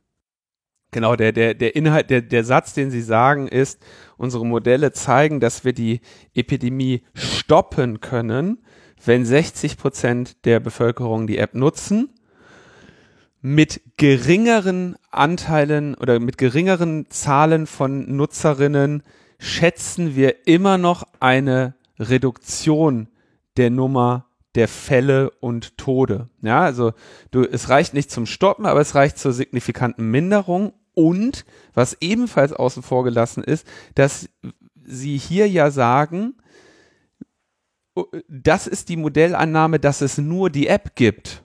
Wenn aber die App kombiniert wird mit anderen Maßnahmen, dann ist, ist natürlich für die tatsächliche Kontrolle der Epidemie diese Kombination an Maßnahmen entscheidend. Und das, also ehrlich gesagt, ich, ich war überrascht, dass, die, dass das jetzt nochmal klargestellt werden musste, weil ich, zumindest wir haben den Fehler, denke ich, sicherlich nicht gemacht, das nicht so da. Nee, aber das, das kam schon öfter äh, rein. Und ich muss sagen, dass ich mir damals diese Studie gar nicht äh, genau angeschaut hatte. Ich wusste, dass es da äh, eine Aussage zu gab und habe das dann aber auch teilweise immer so erzählt bekommen. War aber, und das haben wir, glaube ich, auch von Anfang an getan, schon immer der Meinung, dass, dass das sozusagen auch etwas bringt, wenn die Zahl geringer ist. Ne? Auch wenn natürlich äh, es klar so ist, umso mehr Leute es benutzen, umso besser ist es. Aber das heißt nicht, dass es da irgendwo so, so einen Cut-off-Point gibt, unter dem dann alles äh, vergebens ist. Ne? Insbesondere, da sich ja jetzt auch aus der aktuellen ähm, wissenschaftlichen Erkenntnislage in zunehmendem Maße herausschält, dass wir vor allem äh, eben diese Clusterbekämpfung in den Fokus nehmen müssen. Also dass, dass man einfach sehr erfolgreich sein kann in dem Moment, wo man ein Tracing-System in place hat, und das ist jetzt nicht nur das Digitale, sondern so generell, was halt Gesundheitsämter so machen, umso besser die sich eben auf Clusterausbrüche äh, stürzen können, umso besser, weil der, die normale Verbreitung des Virus nicht so ein Problem ist. Also mit normal meine ich jetzt so, einer gibt's dem anderen weiter, weil dann verreckt das Ding irgendwie selber, aber vor allem ist es nicht exponentiell, sondern dieser eigentliche Ur-R-Wert, dieser R0, dem man diesem Virus versucht zuzuschreiben, ne, der irgendwo so vielleicht zwischen zwei und drei liegt. Das entsteht halt primär dadurch, dass es halt immer wieder zu diesem Superspreader-Event äh, kommt. Und wenn man genau die besser einfangen kann, dann ist schon extrem viel geholfen bis hin zu, dann, dann ist das so für sich genommen sozusagen schon die Lösung. Und jede Maßnahme, die man als Gesellschaft ergreift, die das nochmal weiter einschränkt, äh, die ist hilfreich. Und da gehören die Masken dazu, da gehört äh, eingeschränkten Maße die Abstandsregelung dazu, da gehört vielleicht jetzt eben auch die Vermeidung von äh, langen Aufhalt, äh, Aufenthalten in kleinen trockenen Räumen über einen längeren Zeitraum in, äh, mit verschiedenen Personen dazu. Aber da kann eben auch diese App dazu gehören, als neues Werkzeug, was wir so noch nicht hatten wo wir alle auch nicht wissen, ob wir nicht nochmal gegen irgendwelche Wände laufen, aber es ist auf jeden Fall wert, auch das noch mit ins Rüstzeug äh, aufzunehmen. Das könnte sein, das könnte sein, dass wir da vielleicht auch einen Volltreffer mit landen und äh, in der Lage sind, hier weitere Zeit zu gewinnen, denn auch das äh, finde ich ja gerade sehr interessant. Es gibt ja durchaus auch Anhaltspunkte dafür, dass wir, ähm, dass der Virus sich eben jetzt auf eine Art und Weise entwickelt, wo die Bedrohung nicht mehr so groß wird. Also wo die Krankheitsverläufe nicht mehr so krass werden. Und das äh, ja, spielt dann alles mit rein und dann können wir vielleicht auch bald mal wieder Fußball gucken. Was ich ja ganz geil finde. Das willst du dir angucken, was Union sich da kaputt tritt? Ja. Also, da wäre ich, wär ich ja froh, dass ich da nicht hin muss. Aber das ist ein anderes Thema. Ich muss noch, ich muss noch, äh, ich würde gerne abschließend noch mal eins sagen. Mhm. Und zwar, ähm, weil du jetzt gerade auch schon wieder dich viel, oder weil wir jetzt gerade wieder viel die epidemiologischen Annahmen dazu diskutiert haben, ähm, würde ich gerne noch mal kurz betonen, wo unsere Expertise liegt und wo sie nicht liegt. Ja? Ähm, eben weil das vielleicht unsere letzte Sendung vor der Veröffentlichung dieser App ist, würde ich gerne nochmal abschließend kurz äh, etwas dazu sagen. Ob diese App funktioniert oder nicht, ähm, entscheiden andere. Ne? Entscheidet erstens die Realität und die, die klugen Gedanken dazu machen sich eben Menschen wie das Team um Fraser und äh, von mir aus auch die Virologinnen und Epidemiologinnen in Deutschland. Ähm, um den Teil, um den wir uns Gedanken machen, als Netzpolitiker, Chaos Computer Club, als Hacker, als Aktivisten, ist, dass wir, wenn wir das Experiment schon starten, uns so wenig wie möglich anderes Risiko eintreten und kaputt machen.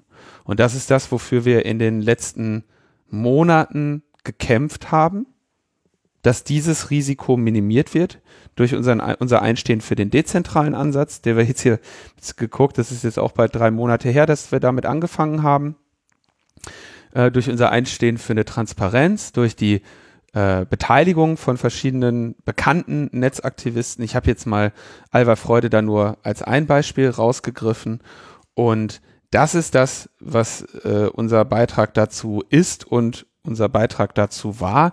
Und mit dem Beitrag bin ich eigentlich ziemlich zufrieden. Und jetzt können wir sehen, ob die App ihren Beitrag auch leistet, der ihr zugeschrieben wird durch die Epidemiologinnen und Epidemiologen. Und wenn sie das nicht leistet, dann haben wir wenigstens uns nicht besonders schwer in den Fuß geschossen. Und das ist doch eigentlich äh, eine ganz schöne Perspektive, oder nicht? Ja, denke ich auch. So, dann würde ich äh, zum nächsten Thema kommen. Das ist aber Oh, nur ein ja. kurzes. Wirklich. Ähm, oder, oder möchtest du auch noch ein letztes Wort zur App sagen? Nee, du wirst ja, du, du hast bei Tim, Tim hat sicherlich nicht das letzte Wort zur App gesagt. Ja, Nein, bestimmt nicht. Äh, nein, nein, ich diskutiere das ja auch weiterhin auch im Detail ausführlich äh, in UKW, aber ja, wir werden es natürlich auch nochmal aufgreifen. Das war jetzt erstmal unser letztes Wort vor Release, vermutlich. Ja. Ja. Ähm, der Verfassungsschutz soll Staatstrojaner bekommen. Eine äh, nicht unbedingt neues Thema, sondern das wurde schon vor einem Jahr von ähm, André Meister und Anna Biselli auf Netzpolitik.org äh, aufgegriffen, wo sie den Gesetzentwurf veröffentlicht haben zum ähm, zur Änderung des Verfassungsschutzrechts. Der Entwurf eines Gesetzes zur Harmonisierung des Verfassungsschutzrechts. Und wir wissen ja immer, wenn Harmonisierung, wenn Harmonisierung angedroht wird, dann heißt das nichts besonders Gutes. Ähm, diskutiert wurde in dem Zusammenhang jetzt länger innerhalb der GroKo, ob der Verfassungsschutz Online-Durchsuchungen und oder Quellen-TKÜ bekommt. Nochmal die kurze Zusammenfassung oder die kurze Erklärung des Unterschieds zwischen beiden Begriffen. In beiden Fällen wird ein Trojaner auf dem Gerät angebracht, also eine Schadsoftware, die den Zugriff auf ähm, andere Daten auf dem Gerät ermöglichen soll. Bei der Online-Durchsuchung würde dieser Zugriff vollumfassend erfolgen, also beispielsweise Zugriff auf das Fotoarchiv, genauso wie, was weiß ich, Zugriff auf eure ÖPNV und Fernverkehrs-Apps, Zugriff auf euer, was weiß ich, auf euren äh, TikTok-Stream und so weiter. Ähm, bei der TKÜ, bei der Quellen-TKÜ würde dieser Zugriff beschränkt auf Kommunikationsmittel, also Messen Messenger unterschiedlicher Couleur. Ähm, und nur die Kommunikation. Dann fängt da noch die Diskussion an, ne? ist das nur nach vorne gerichtet oder auch retrograd, dass ne, auf ein Kommunikationsarchiv zugegriffen werden kann, E-Mails oder sonstiges. Aber das ist die grobe ähm, Unterscheidung, die wir auch einem Urteil des Bundesverfassungsgerichts zu verdanken haben aus dem, ich glaube, Jahr 2009, in dem eben das Grundrecht auf Integrität informationsverarbeitender Systeme ähm, entschieden wurde. Nee, das ist, das ist sogar noch länger her, dieses Urteil, oder? Jetzt muss ich jetzt, äh, ah, okay, lange her, lange ist es her. Ja. Oh je, jetzt, also in den Details könnt ihr mich dann gerne nochmal korrigieren. Aber das war der grobe, äh, der grobe Zusammenhang. Ich glaube, seit 2009 darf das BKA nämlich eine Online-Durchsuchung in Fällen von Terrorismus machen und eine Quellen-TKÜ in Fällen schwerer Verbrechen. Dann kam irgendwann die Aufweichung, das war glaube ich 2017. Da war ich auch nochmal als Sachverständiger im Rechtsausschuss des Deutschen Bundestages habe mich dagegen ausgesprochen. Das war nämlich die Aufweitung des Staatstrojaner-Einsatzes für die Alltagskriminalität, wo also nicht mehr schwere Verbrechen Voraussetzung dafür sind, dass dieses Instrument genutzt werden kann, sondern auch ja, Alltagskriminalität, Alltagskriminalität, also etwas, was erstens sehr viel öfter passiert und zweitens etwas ist, dessen man Menschen sehr viel schneller verdächtigt.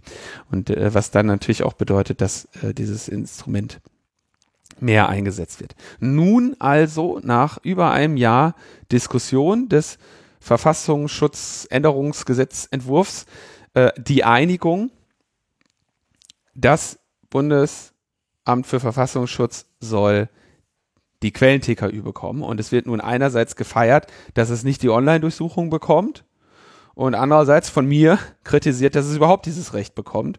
Und ähm, da de denke ich, möchte ich zu sagen, das Bundesamt für Verfassungsschutz ist nun wirklich eine katastrophale Behörde, gebeutelt von Skandalen. Ne? Wir dürfen nicht vergessen, der letzte ähm, Direktor vor Hans-Georg Maaßen ist im äh, Rahmen dieser ganzen Skandale um den nationalsozialistischen Untergrund und das Aktenschreddern und was da nicht alles war, äh, gegangen. Ja, also das war quasi wegen der Nähe zu den, zu den rechten und rechtsradikalen Bestrebungen in unserer Gesellschaft musste da schon jemand den Hut nehmen und der, ne, der, der Vertuschung von, von Zusammenarbeiten, Kooper Kooperationen und sonstigen. Ersetzt wurde er dann durch einen rechtsextremen Verschwörungstheoretiker, ja, in dem Fall Hans-Georg Maaßen, der jetzt inzwischen, also wenn ich habe mir ab und zu gucke ich mir mal den Twitter-Feed von dem an und ich kann, ich verwende dass er diese Formulierung jetzt doch öfter als ich meine, aber eigentlich meine ich selten. Da gefriert dir echt das Blut in den Adern, wenn du liest, was der Typ von sich gibt. Und jetzt so gerade, gerade, ja, also und, und, und du hast dann noch die ganzen Geheimdienstskandale ohnehin seit Snowden, ja. Und in dieser Zeit geht man jetzt hin und sagt, ey, jo, hör mal, den könnten wir eigentlich äh, mal einen Staatstrojaner noch geben. Und du kannst dir ungefähr vorstellen, in welche Richtung dieser Staatstrojaner dann schießt. Ja, ich kann euch nur dazu einladen. Bitte macht das bei Leuten vom CCC. Wir interessieren uns sehr für diese Staatstrojaner. Das wisst ihr. Ähm, Thorsten und ich hatten ja ähm, im Dezember dazu noch was publiziert zu Finfisher. Und das ist natürlich genau eines der wenigen Unternehmen, bei denen die dann einkaufen können. Ne? Die landen am Ende bei NSO Group oder bei Finfisher und kaufen sich dort so ein Produkt, ein Produkt, was von Despoten äh, auf diesen Planeten gegen Dissidentinnen und Dissidenten eingesetzt wird. Und das ist mit Sicherheit keine positive Entwicklung, was wir da sehen. Von führenden Diktatoren empfohlen, oder hatten wir nicht so so einen Sendungstitel schon mal? Den Titel hatten wir auch schon, ja. ja, das gilt nach wie vor. Ähm, allerdings, schauen wir mal, das ist die, die Nachricht war jetzt nur, dass es eine Einigung gibt zwischen SPD und CDU. Jetzt sind wir mal gespannt, ähm, wie das weitergeht. Ich gehe davon aus, dass dieses äh, Gesetz nochmal in Ausschüssen des Deutschen Bundestags diskutiert wird und bin sehr gerne bereit, dazu nochmal eine Stellungnahme zu formulieren. Bis schön. Kann ich ja im Zweifelsfall unsere alten nehmen. Gibt ja keine neuen Argumente. Die werden, okay, lassen wir das. Gut, machen wir äh, weiter mit einer äh, Nachricht, von der ich mal ganz frech behaupten würde, dass es sich dabei um eine gute Nachricht handelt. Die gute Nachricht. Weil sonst haben wir ja nicht so viel und ähm, hier äh, geht's mal wieder um Wissenschaft. Das ist ja irgendwie gerade auch der heiße Scheiß, ne? So wissenschaftliche Studien äh, vom Internet runterpuppeln und dann mal so gucken, was da so drin steht ähm, weiß nicht, das hat äh, enorm an Popularität gewonnen. Jetzt gab es eine Studie, die natürlich, wie das sich äh, so gehört, bisher nur als Preprint verfügbar ist, also sozusagen noch der Scrutiny of the Other Scientists äh, standhalten muss, die aber nichtsdestotrotz ganz interessant ist, denn sie setzt sich auseinander mit der Problematik der Hassrede im Internet. Und äh, ja, das haben wir ja nun hier auch schon oft auf, aus verschiedenen Positionen heraus ähm, beleuchtet und vor allem schwebt über all dem immer wieder so diese Problematik, dass man nicht so recht weiß, was man jetzt eigentlich am besten dagegen tut. Ja, wie bekämpft man dieses Phänomen, dass sich Leute in den Netzen auf, äh, gegenseitig aufschaukeln und dann bis hin zu den absurdesten Attila Hildmann äh, Verschwörungsebenen hochschrauben und irgendwie auch nicht mehr in der Lage sind, äh, einen normalen Diskurs zu führen. Ne? Und dass ja auch diese ganze Diskurszerstörung teilweise von Dritten auch nochmal bewusst befeuert wird, äh, so, ne? Staatszersetzend. Kann man an der Stelle vielleicht auch nochmal hervorkramen. Und ja, es gibt ja allerlei Möglichkeiten, wie man da vorgehen könnte. Man kann Dinge verbieten, das funktioniert äh, nur so beschränkt. Man kann äh, umfangreiche Zensur- und Rücknahmemethoden äh, empfehlen oder äh, gebieten und durchsetzen. Hat alles so seine Vor- und seine Nachteile. Und was ja auch noch ein möglicher Ansatz ist, ist so das, was so dann ähm, immer so diese besonders hoffnungsfrohen, optimistischen Menschen sagen, so, ja, nee, ey, da müssen wir einfach mal drüber reden. Da setzen wir uns hin, da machen wir uns einen Tee und dann rede ich mit den Leuten. Und die anderen so, ah nee, mit Nazis kann man ja nicht reden und so und das funktioniert alles nicht und den kannst du eh nicht überzeugen. Tja. Und was jetzt stimmt, ist nach wie vor offen. Kommen wir zu dieser Studie. Diese Studie hat was ganz Interessantes gemacht. Das ist ein Team USA, die haben aber äh, mindestens ein Mitglied davon hat irgendwie einen Deutschlandbezug. Und die haben jetzt gesagt, okay, wir, wir schauen mal, ob wir nicht in irgendeiner Form analysieren können, wie sich ein Diskurs im Internet so verhält, wenn Leute anfangen, hier einfach mit Argumenten, äh, an, vielleicht mit einer vernünftigen Grundhaltung daherzukommen, äh, um sozusagen einer Hassrede etwas entgegenzustellen. Und hier kam natürlich, wie sollte es auch anders sein, Machine Learning zum Einsatz. Konkret wurde hier so ein Ensemble-Algorithm äh, angewendet. Kannte den Begriff noch nicht. Sagt dir das was eigentlich konkret, Linus? Hast du schon mal gehört? Nee. Okay. Ja, kannte ich auch noch nicht. Und ähm, ist halt auf einfach eine, eine Technik aus dem Machine Learning, mit der man eben so Lernverhalten äh, modellieren kann. Und dazu haben sie sich dann neun Millionen Tweets geholt.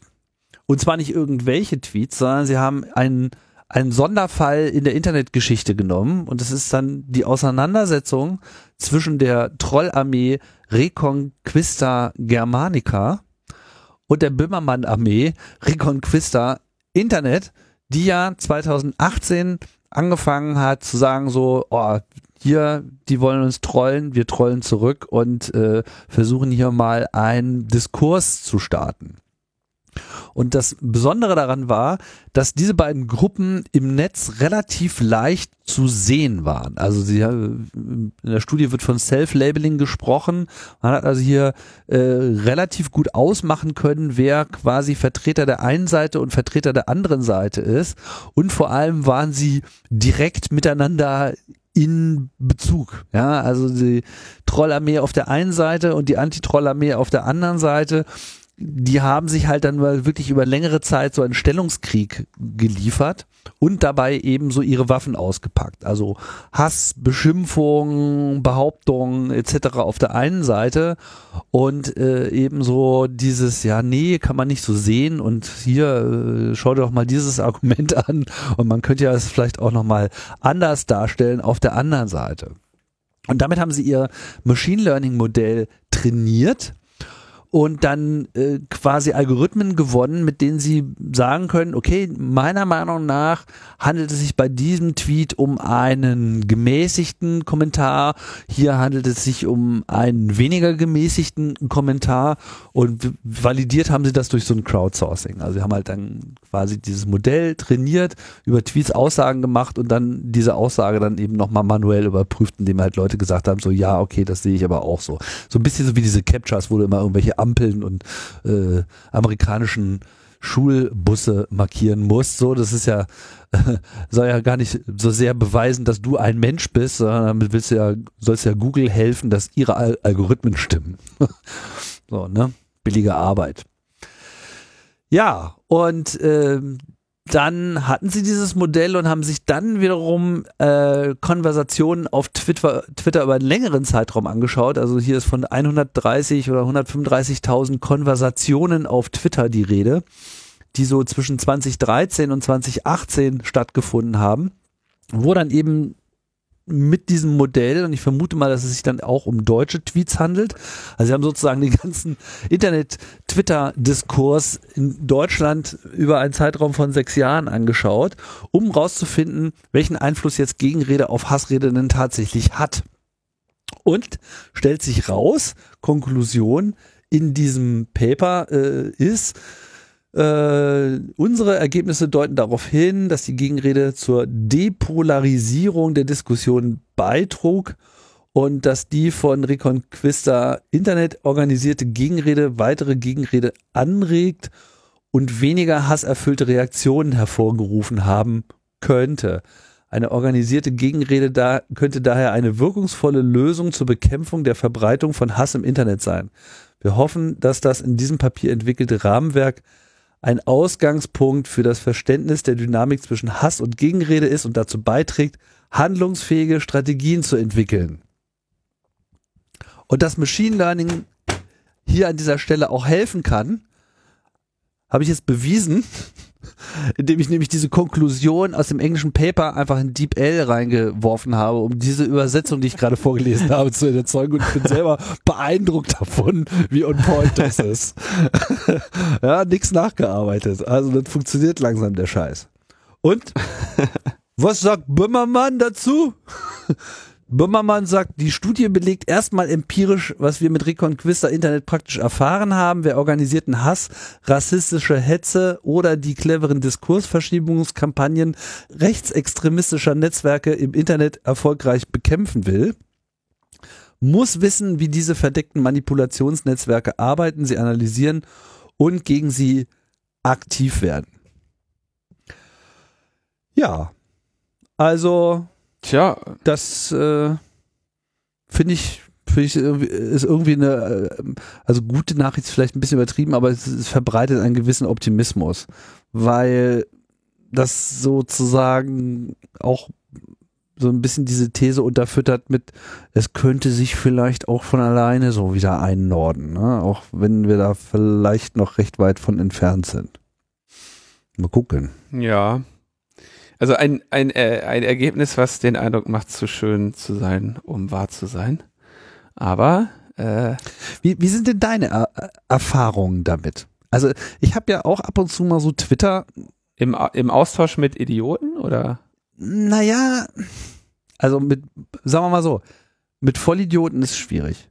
Ja, und, und die denke ich auch relativ schnell zu entdecken. Oft habe ich, ich hatte das jetzt gerade auch in den letzten Tagen wieder so ein bisschen, habe ich so Leute, die wirken erhitzt. Weißt du, was ich meine? Ja. Also, und zwar nicht so sehr erhitzt aus einem, ich will erhitzt sein und ich, ähm, mh, ich will jetzt auch andere erhitzen, was ich mal so ein bisschen mehr äh, im Kontext Trollarmee, äh, ja, die so ein Objective haben, denen es darum geht und die du deswegen auch nicht überzeugen kannst. Aber dann gibt's halt Leute, die wurden erhitzt. Die wurden erhitzt durch falsch verstandene, falsch gelesene, falsch informierte Quellen. Und daraus hat sich dann sozusagen so eine, so eine Empörung, so eine, so eine Teilempörung zumindest auch breit gemacht, die sie dann irgendwie auslegen. Ja, aber ist ja so und ist ja so und ist ja so. Und wenn das halt so Gebiete betrifft und ich da auch gestreift werde in diesen Debatten, wo ich vielleicht auch mal wirklich konkret was zu sagen kann und wo das nicht so ein Thema ist mit, ja, könnte so sein, könnte so sein, sondern wo sich das eben mal wirklich anhand von belegbaren Fakten auch entlang hangeln lässt, dann habe ich gemerkt, dass in dem Moment, wo man mit einer weniger erhitzten Grundstimmung vor allem und eben einer klaren Orientierung an so einer Faktenlage, wenn man dann dann sagt, so ja, nee, ist aber nicht so, weil und hier und da und Quelle und dies und das, durchaus diese, diese, diese Teilerhitzung wieder ein bisschen runtergefahren bekommt. Bis hin zu, ah, okay, ich sehe es jetzt anders. Alles schon gesehen. Also es ist ja, äh, ich denke, das, das Entscheidende ist ja, dass hier wurde ja eine Studie gemacht, genau weil die einzelne individuelle Erfahrung eben keinen grundsätzlichen Erkenntnisgewinn bringt. Ja? Ähm, wenn, also was weiß ich, meine Erfahrungen damit gut oder schlecht sind, mag das an der Qualität meines Herangehens sein, äh, liegen. Es mag an der, äh, an der Auswahl der Personen liegen, mit denen ich mich auseinandersetze. Und deswegen ist die individuelle Erfahrung eben immer ähm, Unsinn. Ja? Ähm, als jemand, der Psychologie studiert hat äh, und auch äh, teilweise gelehrt hat, muss ich das sehr häufig sagen. Ne? Also wenn das ja immer so Leute, die sich dann in Seminaren melden und sagen, ja, aber bei meiner Tante ist das andersrum. Ne? Dann, nein, deine Tante ist jetzt nicht ein wissenschaftlicher Spezialfall, der die allgemeine Validität der Aussage ähm, in Zweifel stellt, sondern sie ist eben ein Beispiel dafür, dass man hier Aussagen über allgemeine Tendenzen macht. Ähm, zweitens, Anekdotische Evidenz. genau, diese, dieser, dieses Beispiel mit dem, ähm, wie überzeuge ich Menschen von, an, von Fakten, ja, das ist ja jetzt auch nicht ein Feld, was in, sagen wir mal, Psychologie, Kommunikationswissenschaften, Soziologie nicht schon seit längerer Zeit erforscht würde. Ne? Ähm, neu ist, denke ich, hier diese Sache in dem spezifischen Feld der sogenannten sozialen Medien zu erforschen. Und da, der, also, ne, das ist ja hier der, der entscheidende Punkt. Und ja, wie ist da, also ich denke, da, da, da, da ist einfach Forschung notwendig, genau solche Studien. Und jetzt wäre der nächste Schritt ist, nachdem du eben erkannt hast, aha, so Gegenrede hilft, ist jetzt natürlich der nächste Punkt zu erforschen, welches sind denn die Bedingungen, unter denen Gegenrede hilft. Ja, welche Voraussetzungen äh, müssen vielleicht die Rezipientinnen mitbringen? Ähm, welche Voraussetzungen müssen eventuell diejenigen mitbringen, die die Gegenrede anbringen? Und welche Eigenschaften muss die Gegenrede wiederum haben, um erfolgreich zu sein? Und meistens hast du da dann ähm, sowohl, ähm, sag ich mal, pers äh, Actor-Effekte, also pers persönliche Effekte, wo man sagt, okay, was weiß ich, der, dem Tim gelingt es eher, eine andere Person umzustimmen. Oder Leuten wie Tim, die bestimmte Eigenschaften haben, gelingt es ne eher, andere umzustimmen. Und dann gibt's wiederum ähm, quasi die Partnereffekte. Leute, die bestimmte Eigenschaften haben, sind einfacher Argumenten zugänglich als andere. Und dann gibt's nochmal die Interaktionseffekte. Ne? Dann gibt's quasi diejenigen, die rationaler Argumentation zugänglich sind, sind einfacher von Tim umzustimmen, weil Tim rational argumentiert. Und ne, also du hast Actor-Effekt, Partner-Effekt, Interaction-Effekt.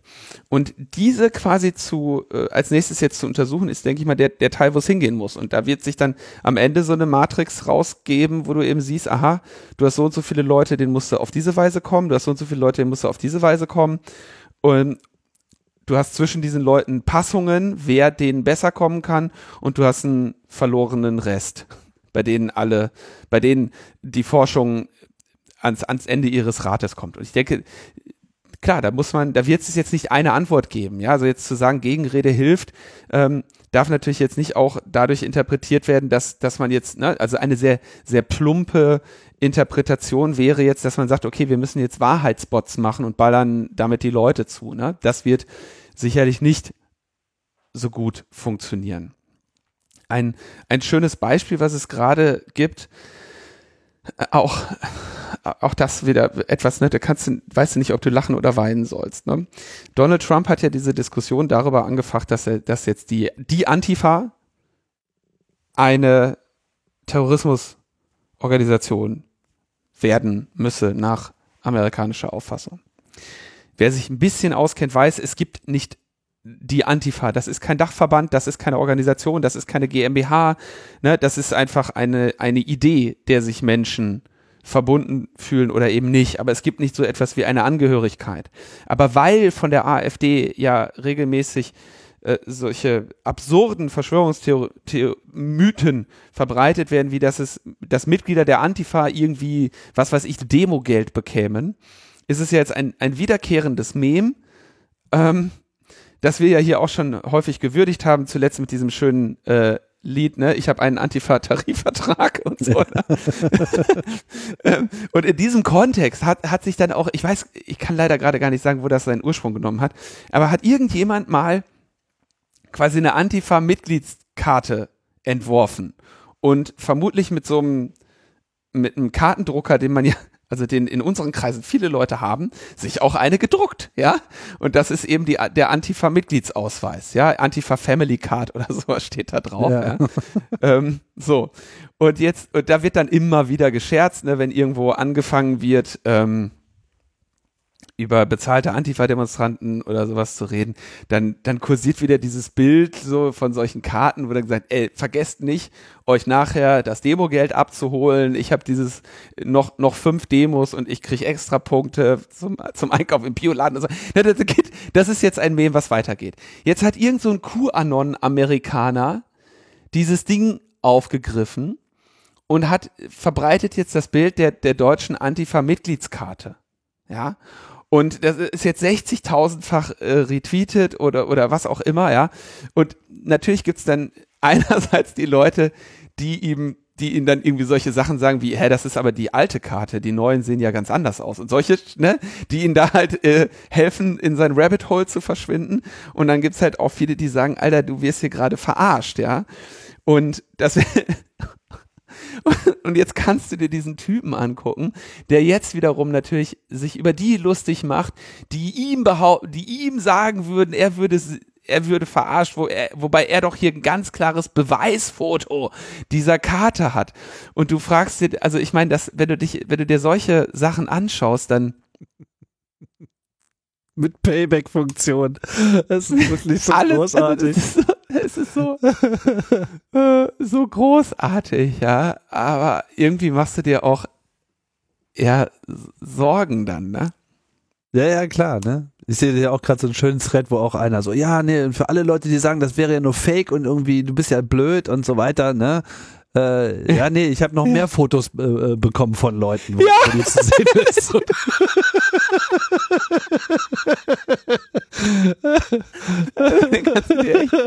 Hier, Michael Barden heißt der gute Mann. Genau.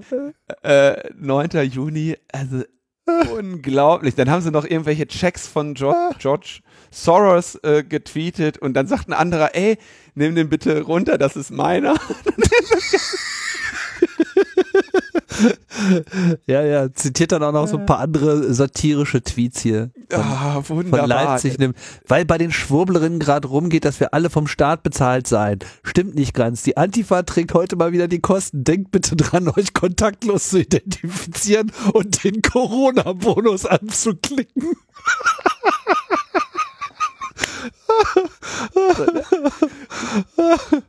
Grandios ich will, ich denke, alles, was ich sagen möchte, ist, diese Studie ist sicherlich ein sehr wichtiger, ähm, sehr wichtiger Beginn. Mhm. Und das heißt aber, wie bei jeder Studie, äh, sie ergründet nicht den Vollumfang der zu erforschenden Wahrheit. Und ähm, ja, wer, ich würde sagen, also da ist auch ganz klar jetzt auch kürzlich hier ähm, von der von der äh, vom Lin linksgrünen Zentralkomitee der Antifa auch nochmal Geld dafür ausgelobt worden für Studien, äh, die sich das halt nochmal genauer anschauen. Ne? genau, ich kann auch nur nochmal die Konklusion zitieren. Ja, hier ist davon die Rede. Einerseits, ja, kann also es die Formulierung war äh, die Ergebnisse deuten darauf hin, dass die Gegenrede zur Depolarisierung der Diskussion beitrug und dass die vom RI organisierte Gegenrede weitere Gegenreden anregt. Ja, also erstmal dieser Effekt, was du ja auch gerade beschrieben hast, so kann dadurch vor allem äh, durch diese Anregung erfolgreich sein und weniger verhasserfüllte Reaktionen hervorgerufen haben könnte. Könnte. Es gibt Indizien. Bewiesen ist ja noch gar nichts. Ich bin mal gespannt, was Alexander Kekulitz in der Studie sagt. Ja. so, wir kommen, wir kommen zu äh, jetzt nur noch Kurzmeldungen, also die, die wir nicht mehr in, in voller Tiefe äh, besprechen. Mm, und zwar erreicht uns eine Meldung aus dem aus Nemsdorf-Görendorf. Und es ist wirklich, wir haben uns ja hier schon darüber lustig gemacht, dass die Deutsche Telekom was ich also auch wirklich an Zyn Zynismus nicht zu überbieten finde, diesen Wir jagen Funklöcher-Wettbewerb gemacht hat. Ne? Ja. Die haben ja quasi gesagt, so, Gemeinden können sich bei uns bewerben und dann wählen wir aus, wem wir das Funkloch stopfen. Ist das nicht toll? Ja. Und dann hat sich die Gemeinde Nemsdorf-Görendorf in Sachsen-Anhalt an dieser Ausschreibung beteiligt und ein diese Gemeinde, ja, die ja sich immerhin in der Bundesrepublik Deutschland ähm, befindet, hat einen kostenlosen Ausbau mit LTE gewonnen Wow. bei der Deutschen Telekom. Die müssen noch nicht einmal dafür bezahlen. Also, ich meine, selbstverständlich müssen die dort potenziell zu gewinnenden Kundinnen und Kunden dann für ihre Mobilfunkverträge bezahlen. Und das ist sowieso eine, eine, eine, eine Formulierung, die ich sehr unterhaltsam finde, dass man einen kostenlosen Ausbau mit LTE gewonnen hat. Ja. Ja. Aber was noch, was noch absurder ist, als dass man einen kostenlosen Ausbau mit LTE gewinnt, ist, dass man den Preis ablehnt. Denn Warum? der Gemeinderat hat Ende Mai 2020 den Preis im Deutsche Telekom-Wettbewerb Wir jagen Funklöcher wegen möglicher elektromagnetischer Strahlung mit unabsehbaren Folgen für die Gesundheit abgelehnt. Oh Gott. Unter anderem, weil sich die Sendeanlage ja unmittelbar im Ortskern befindet, wie von ihr selbst vorgeschlagen. Alter. Das heißt kein. LTE. Naja, der Bürgermeister, das muss man jetzt auch noch sagen, der Bürgermeister hat einen anderen Grund dafür genannt. Er sagte, die wollten uns nur ein Euro Miete für den Standort zahlen. Dabei wissen wir, dass die Telekom im Nachbardorf 2000 Euro zahlt. Mhm. Und man hätte der Telekom andere Standorte angeboten. Ey Leute. Ey Leute. Ihr habt es nicht verdient. Dann so und Thorsten Kleins, ähm, auch sicherlich vielen Hörerinnen bekannt, ein äh, netzpolitischer Journalist oder überhaupt Digitaljournalist, auch seit wahrscheinlich 20 Jahren mindestens, ähm, der twitterte dazu, das Absurde ist ja, je weiter dein Handy vom Funkmast weg ist, desto stärker funkt das ja auf der Suche danach. Ne? Also du willst echt eigentlich kein Handy in der Tasche haben, was die ganze Zeit nach dem Funkmast sucht, weil das ballert da die ganze Zeit sich den Akku leer und sagt, ey, kann ich hier irgendwo was empfangen? Und wenn du mal Empfang hast, dann muss es auf jeden Fall mit höchster Sendeleistung dahin funken, wenn du dir das Ding ans Ohr hältst. Ne? Also, Leute, Leute, Leute, das habt ihr, äh, das habt ihr nicht gut gemacht. Ah, Oder vielleicht habt ihr es auch gut gemacht. Also für die Grundstückspreise ist, äh, ist, äh, sagen wir mal, eine Gentrification ist in näherer Zukunft in dem Ort auf jeden Fall nicht zu befürchten. Wobei, vielleicht, vielleicht gibt's ja noch ein paar Impfgegner aus dem Prenzlauer Berg, die gerne nach Nemsdorf-Görendorf ziehen. Ja, weil da kriegst du dann kein, kein Corona. Weil gibt ja kein 5G. Nee, ist nur 4G. Ist nur 4G. Nicht mal 4G. Nicht mal 4G. ja, genau, aber die hätten auch nur 4G gewonnen. Oh Mann. Dann gibt es ein äh, neues Gesetz aus dem Innenministerium, das herabgereicht wurde, denn das ist der Entwurf eines Gesetzes zur Stärkung der Sicherheit im Passausweis und ausländerrechtlichen Dokumentationswesen. Nun ist die ähm, Sicherheit von ähm, Reisepässen und Personalausweisen ja eines meiner äh, Interessen, meine per persönlichen Interessengebiete. Einerseits was die darin verbauten Smartcards angeht, ähm, andererseits was die äh, Technologien der Prüfung angeht und auch was die biometrischen Merkmale angeht. Ähm, zu den Smartcards ist zu sagen, wenn ich jetzt, ich fasse es mal kurz, da gibt es keine nennenswerten bekannten Schwachstellen. Also da sind äh, gute Entscheidungen getroffen worden, die bis jetzt ganz gut gehalten haben. Ne? Also den, den Smartcard-Teil eines äh, Personalausweises äh, zu rep replizieren, äh, ist nach meiner Kenntnis nicht möglich. Es war allerdings so, dass die Prüfung der Root-Zertifikate lange Zeit nicht stattgefunden hat. Auch das haben wir hier ähm, in Logbuch Netzpolitik berichtet. Ich glaube, es war in den USA oder war es in Deutschland. Also du konntest, es war quasi eigentlich nicht möglich, einen, einen Personalausweis zu, äh, zu klonen oder zu fälschen, aber weil die Z Signaturen nicht geprüft wurden, an den Prüfgeräten war das dann doch möglich. Aber okay, da erinnere ich mich nicht mehr ganz. Ähm, Hinweise freue ich mich in den Kommentaren. Wir haben es auf jeden Fall hier in der Sendung vor ein paar Jahren mal besprochen. So, jetzt gibt es ähm, die Situation Passfoto. So. Ähm, und es ist tatsächlich so, ich habe das ja auch mal, glaube ich, hier erzählt, dass ich mal bei so einer Veranstaltung war, der Sicherheitsdrucker. Also das sind die, das ist die Branche, die mh, im Prinzip kunstvolle Druckverfahren entwickelt, in der Hoffnung, dass sich, dass die schwer fälschbar sind. Ja, was natürlich eigentlich lustig ist, weil wenn die sagen, wir haben einen Druckprozess entwickelt, den wir anbieten können, ist natürlich die Annahme, dass es jemand anders nicht könnte, schon durchaus ähm, unterhaltsam. Ne? Aber immerhin, damit sichern wir unser Bargeld ab, damit sichern wir unsere Pässe gegen Fälschung. Das ist tatsächlich so, ähm, das wird ja auch sehr gerne ähm, zitiert von diesen Branchen und auch vom BKA und vom äh, Bundesdruckerei. Man findet eigentlich keine gefälschten Pässe. Und das führt man zurück darauf, dass diese äh, Druckverfahren und die Papiere und dass das alles so aufwendig ist, dass es, dass der Pass quasi fälschungssicher ist, inklusive eben auch dem digitalen Teil und so weiter. Was man aber durchaus findet, sind manipulierte Pässe und die gelten dann aber nicht als gefälscht. ähm, mhm. Also, ne, wenn, wenn du jetzt ein, du hast quasi einen gültigen Pass und manipulierst den, dass du, indem du hinten aufschneidest, ein anderes Bild reinmachst, ähm, dann ist das kein gefälschter Pass in deren Statistik. Sondern? Ähm, wird gar nicht gezählt, oder Manipulierter? Pass. Ach so. Aber der ist ja echt. Manipulierter Pass. Okay, ne, muss man auch unterscheiden. Ne? und, und, und ein Angriff, der seit, seit ähm, langer Zeit auch bekannt ist, ähm, besteht eben darin, dass du ähm, gezielt einen Pass, einen vollständig gültigen Pass anfertigen lässt mit einem gemorften Bild. Und das geht folgendermaßen. Du möchtest also jetzt für eine, du hast eine Zielperson, für die möchtest du einen Pass ausstellen, einen gefälschten. Ja, also im Zweifelsfall, also du möchtest dieser Person die Möglichkeit verschaffen, mit einer bestimmten Staatsbürgerschaft zu reisen. Ne? Das ist ja das, was du sagst, was ein Passfälschen ist, äh, was ein Pass verschaffen ist. Jetzt hast du die Person und nun suchst du dir eine möglichst dieser Person ähnlich sehende Person. Also ungefähr gleich groß, Haarfarbe und solche Sachen sollten stimmen. Ja, und jetzt sehen die natürlich immer noch sehr unterschiedlich aus, diese beiden Personen. Ne? Und jetzt nimmst du von beiden das biometrische Foto und morphst diese beiden Gesichter zu einem. Und zwar zu einem Gesicht, was 50% Ähnlichkeit zu der einen Person hat und 50% Ähnlichkeit zu der anderen Person.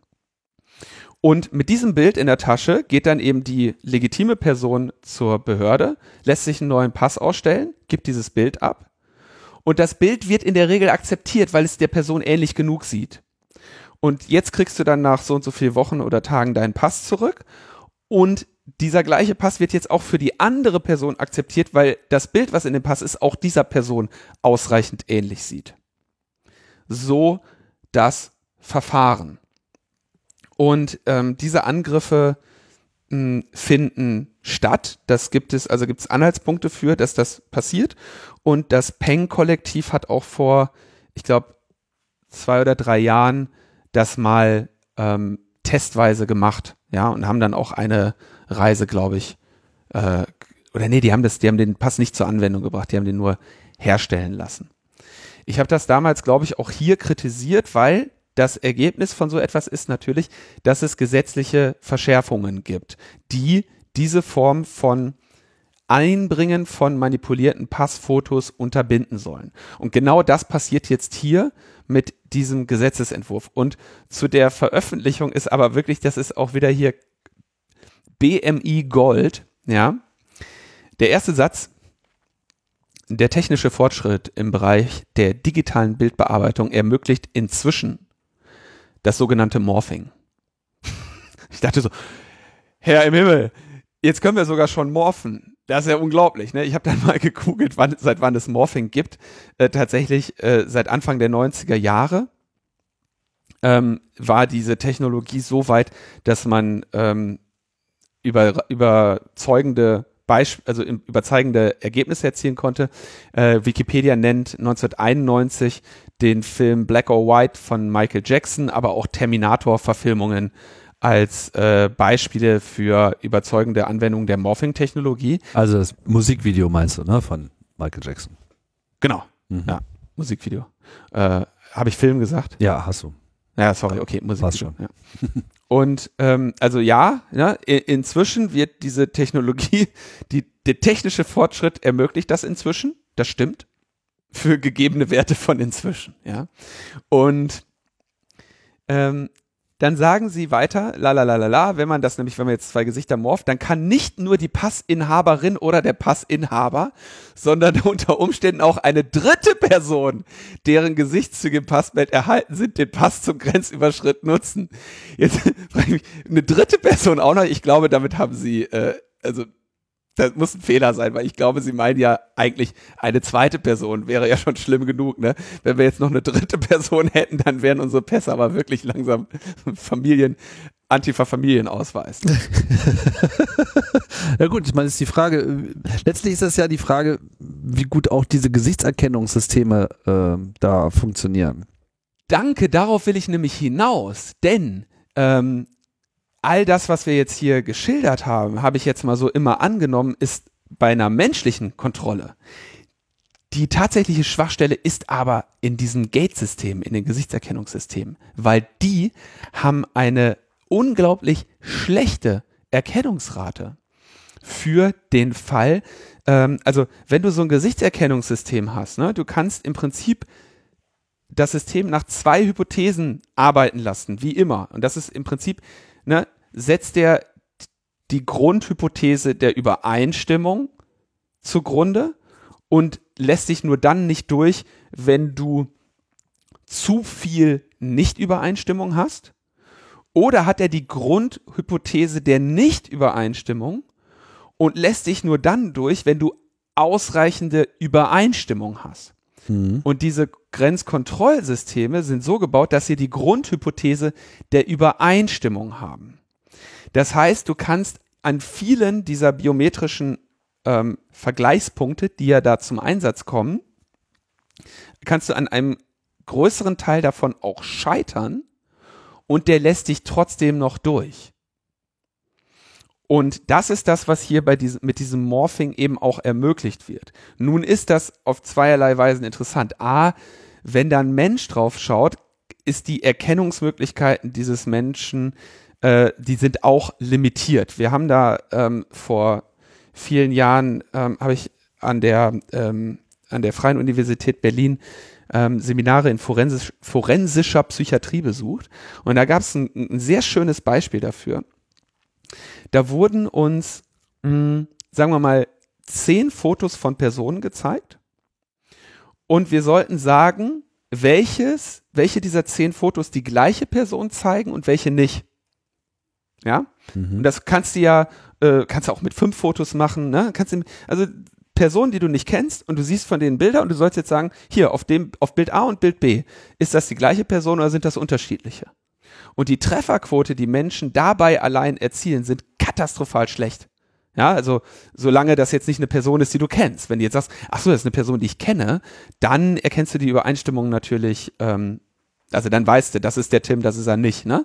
Aber wenn du jetzt, äh, wenn, wir- wenn ich dir jetzt ein Bild zeige von zwei Personen, die dir unbekannt sind und die du nicht schon öfter gesehen hast, dann kannst du, wenn die ausreichend ähnlich sind, überhaupt nicht gut erkennen, ist das jetzt ein Bild von dem du nicht. Und dieser Fall tritt ja auch ein bei so einer Passkontrolle wenn da jetzt ein Mensch dich kontrolliert. Ja, also ob da jetzt das Bild von dir auf deinem Pass kann bis zu zehn Jahre alt sein. Äh, wenn es dir ausreichend ähnlich sieht, wird der äh, Kontrolleur da, der Fahrscheinkontrolleur im Zweifelsfall sagen, alles klar, kannst durch oder nicht. Ne? Es sei, kommt wahrscheinlich am Ende auf deine Hautfarbe an. Ja. Und ähm, Ja, und Ja, oft sind ja auch die Fotos sehr alt und äh, viele Jahre dazwischen und siehst mittlerweile ganz anders aus. geknittert. Damals so, war ne? ich ja noch kein Hippie irgendwie. Jetzt habe ich. Und das soll Bart. halt, das soll halt, das soll halt natürlich diese, diese biometrischen Systeme eigentlich verbessern. Aber deren Erkennungsrate ist selbst, ist, ist, ist unter Realbedingungen eben so katastrophal, dass sie, dass die, die Dinger halt so, so, ähm, nachlässig getuned haben, dass du eben mit so einem Fotomorph tatsächlich zwei Gesichter dadurch kriegst. Tja, ähm, wie reagiert äh, der Gesetzgeber? Ähm, ja, die sagen also jetzt, die, die Dienst, also sie, sie sagen, es gibt nur noch elektronische Übermittlung ähm, und im, am liebsten ist ihnen eigentlich, das Bild wird vor Ort gemacht. Ja, also du gehst als Person dahin und du kannst jetzt nicht irgendwie so ein Bild von einer Fotografin mitbringen, sondern du musst dich da hinstellen und die äh, Sachbearbeiterin am Amt macht das Bild jetzt von dir, um sicherzustellen, dass quasi die Person, die da ist und so weiter. Ne? Äh, kannst natürlich jetzt auch einfach eine andere Person hinschicken, aber äh, den Tipp gebe ich, äh, gebe ich denen nicht. Ähm, jetzt, äh, dann haben die Fotografen und Fotografinnen protestiert und haben gesagt, ey, ne, biometrisch korrekte Bilder anzufertigen ist eigentlich ein ganz gutes Business für uns. Und dann hat das BMI gesagt, ja, alles klar, euren Problemen äh, tragen wir insofern Sorge. Wir machen jetzt, äh, ihr, wir richten euch eine gesicherte elektronische Übermittlung ein, wofür ihr euch vorher registrieren müsst. Und der macht es dann möglich, nach e etwaigen Manipulationen des Lichtbilds auch zu einem späteren Zeitpunkt nachzuverfolgen, äh, wer die Manipulation angefertigt hat. Mit anderen Worten, die Fotografenstudios, äh, Fotografiestudios kriegen jetzt ähm, so digitale Zertifikate, die es ihnen ermöglichen, dort Bilder hinzuschicken und sie müssen aber gleichzeitig quasi dann dafür bürgen, dass diese Bilder nicht von ihnen manipuliert wurden. Ja. Super. Also die Ja. nächste Und jetzt hast du Schwachstelle eine voll die digitale. Verarbeitung. Hm. Die, ja, und jetzt frage ich mich, die, äh, was machen die äh, digitale äh, biometrische Fotobox-Betreiberinnen und Betreiber, die am Bürgeramt stehen, ne? Und für, für schmalen Taler von irgendwie 16 Euro oder was, dir irgendwie so ein total beschissenes Automatenbild geben. Naja, also da gibt's jetzt eine Anpassung. Mh, ja, ich, ich tue mich da schwer mit, das jetzt unbedingt zu kritisieren, dass sich, dass man sich natürlich um die Sicherheit der Ausweisdokumente Gedanken macht. Ähm, aber die Konsequenzen, ne, digitale Übermittlung, die gehen natürlich auch alle in die Richtung, dass du natürlich dann sehr viel hochqualitativere äh, biometrische Bilder bei den Behörden hast und, äh, und, und, zwar an zentraler Stelle. Das ist ja der Teil, der selten besprochen wird oder soll, selten kritisiert wurde, wo sich eigentlich nur wir damals als äh, CCC bei der letzten Personalausweisgesetznovelle gegen gewendet haben. Das ist nämlich hier diese zentrale ähm, Bilddatenbankerfassung gibt, die ähm, für, für diese Bilder eben gilt und die ja dann wiederum bei flächendeckender Kameraüberwachung oder Gesichtserkennung ähm, entsprechende Probleme machen kann. Tja, Ja, okay. das ist also etwas, was auch passiert.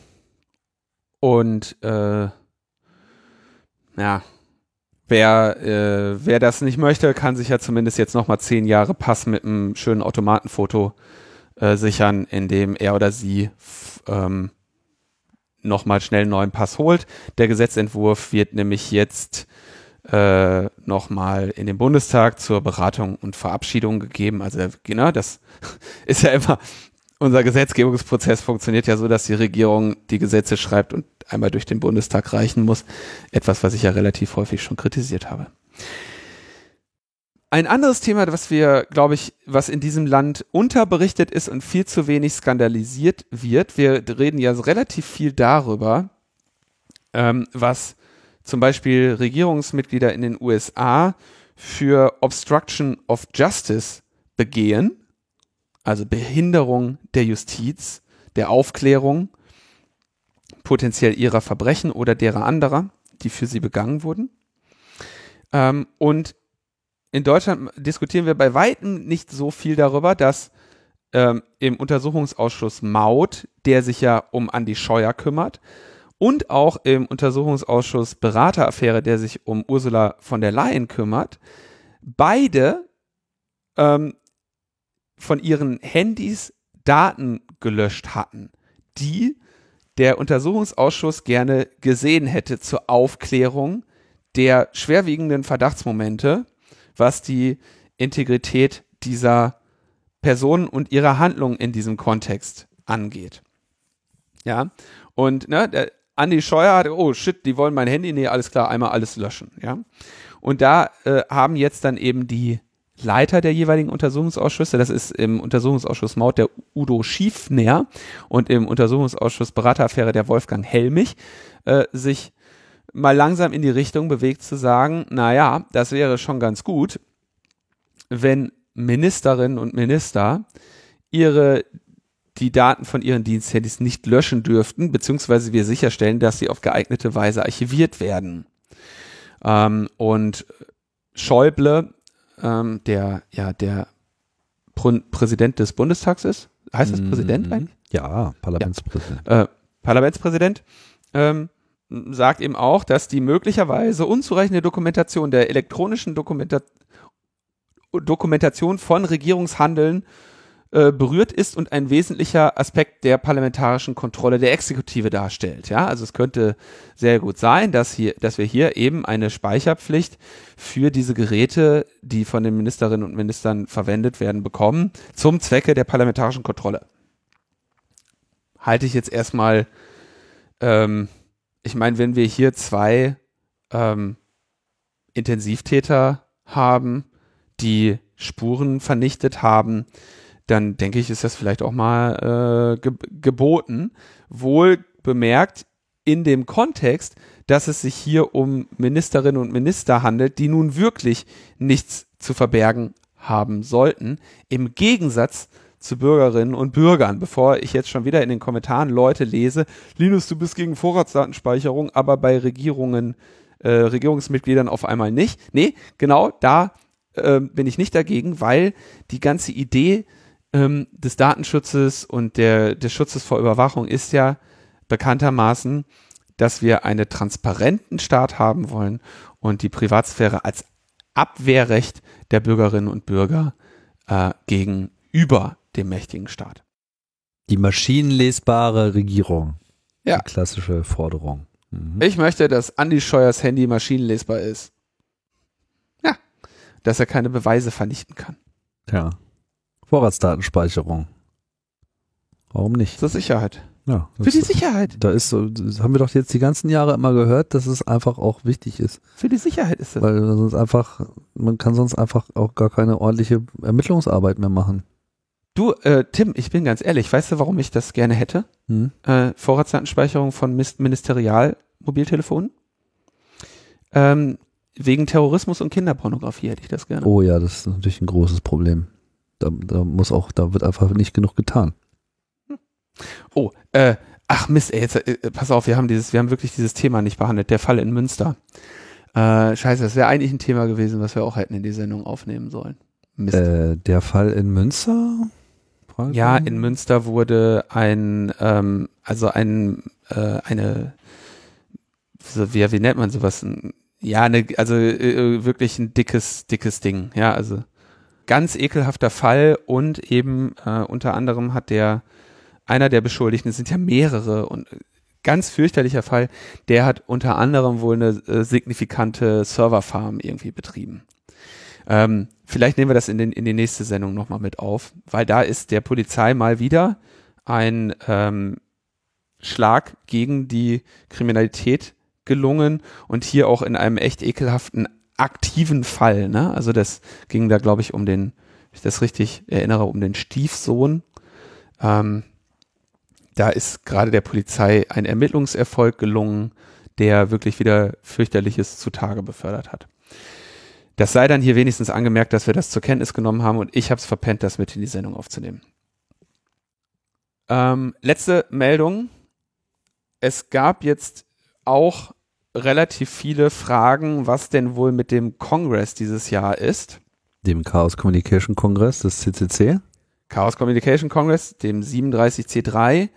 Äh, und wir äh, haben dazu ähm, im Prinzip, wir haben die, den großen Luxus, dass wir erst sehr spät entscheiden müssen, ob diese Veranstaltung stattfindet oder nicht.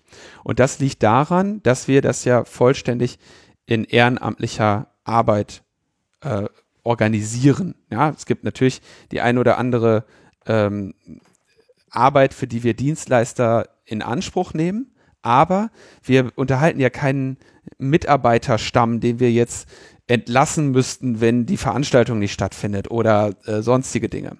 Das heißt, unser Point of No Return ist eigentlich so Ende September, Anfang Oktober, wo wir die Entscheidung treffen müssen, machen wir das jetzt oder nicht. Bei anderen Veranstalterinnen und Veranstaltern ist, der, ist ein solcher Point of No Return sehr viel früher, ne, weil Investitionen getätigt werden müssen und so weiter. Oder auch Geld eingenommen werden muss und so. Und äh, dazu haben wir jetzt einen Blogpost geschrieben, in dem ich zitiere, äh, steht, aktuell ist es nicht abschätzbar, ob und in welcher Form ein 37C3 in diesem Jahr durchführbar ist. Selbst wenn es uns rechtlich möglich werden sollte, ist es ja aktuell, nach aktuellem Stand nicht, wissen wir um die besondere Verantwortung unseren Teilnehmenden gegenüber. Um dieser Verantwortung gerecht zu werden, wird insbesondere unserer ZERT, das äh, Chaos Emergency Response Team, also das Team, was sich um ähm, Feuer, polizeiliche Angelegenheiten und insbesondere die medizinische Versorgung der Teilnehmenden kümmert, maßgeblich bei der Bewertung der Situation einbezogen. Wir rechnen damit, dass die Lage spätestens im Oktober klar genug sein wird, um sinnvoll bewerten zu können, ob der 37C3 als Präsenzveranstaltung stattfinden kann. Das bedeutet ausdrücklich, dass wir uns alle Optionen offen halten müssen, inklusive eines 37C3 erst im nächsten Jahr. Sobald es eine endgültige Entscheidung gibt, wird diese hier in diesem Blog veröffentlicht. Und was auch in diesem Beitrag steht, ist, wenn ein 37C3 als Präsenzveranstaltung stattfindet, dann in Leipzig.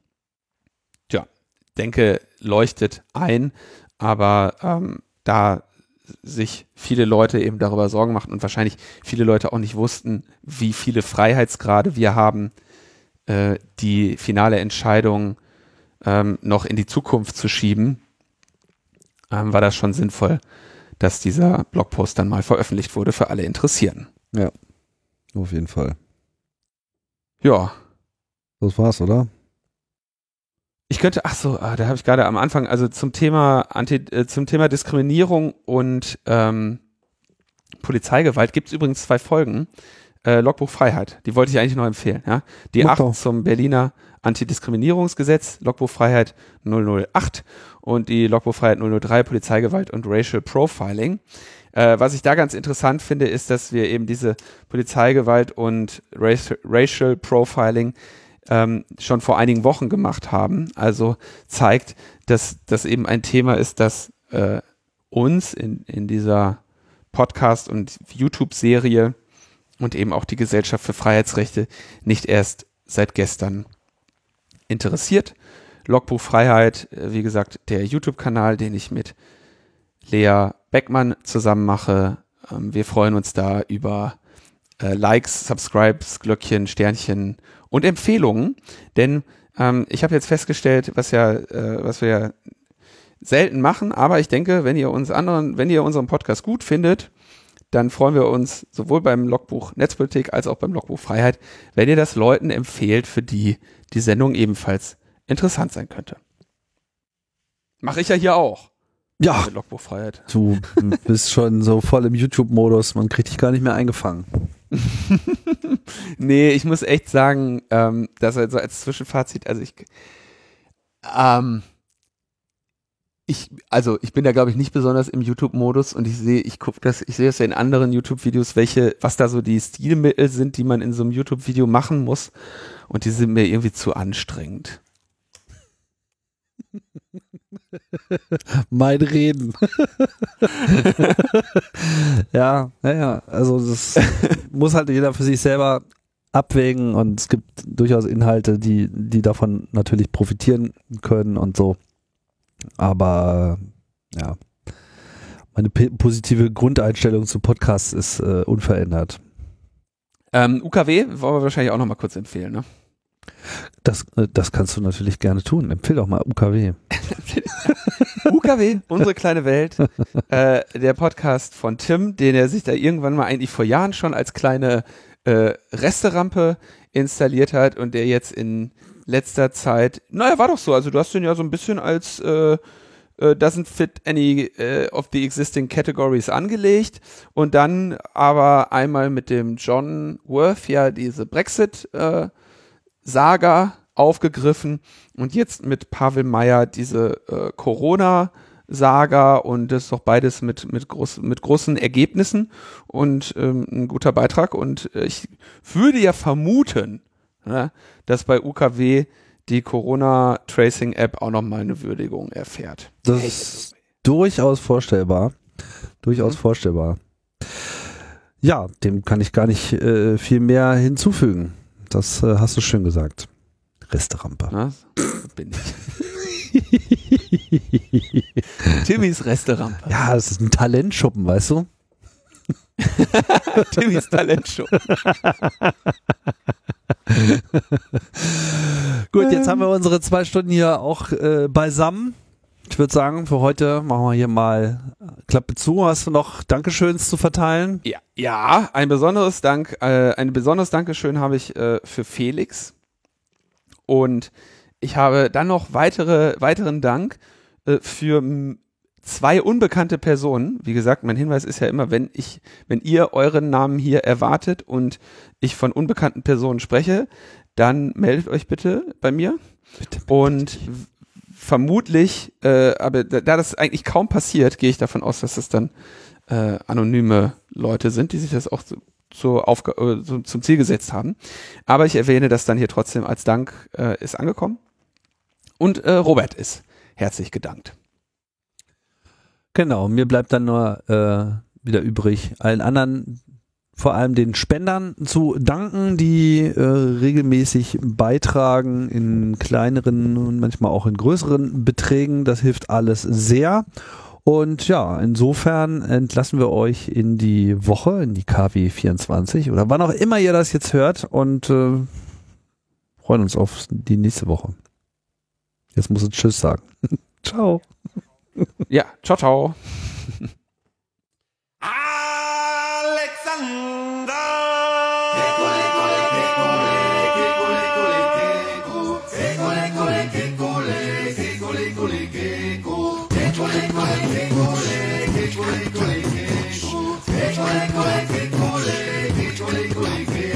Wer kennt sich gut aus in Biochemie?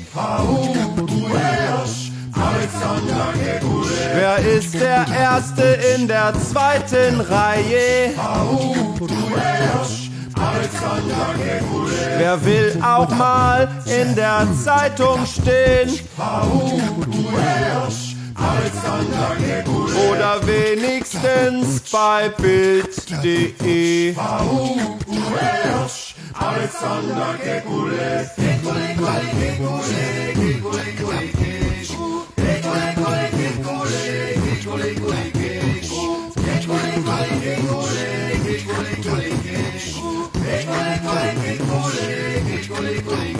Wer wär auch gern der beste Virologe?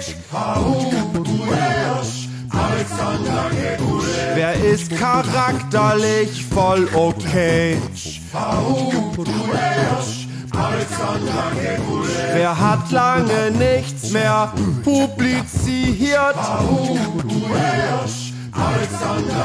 Wer ist auch habilitiert und sehr gut informiert?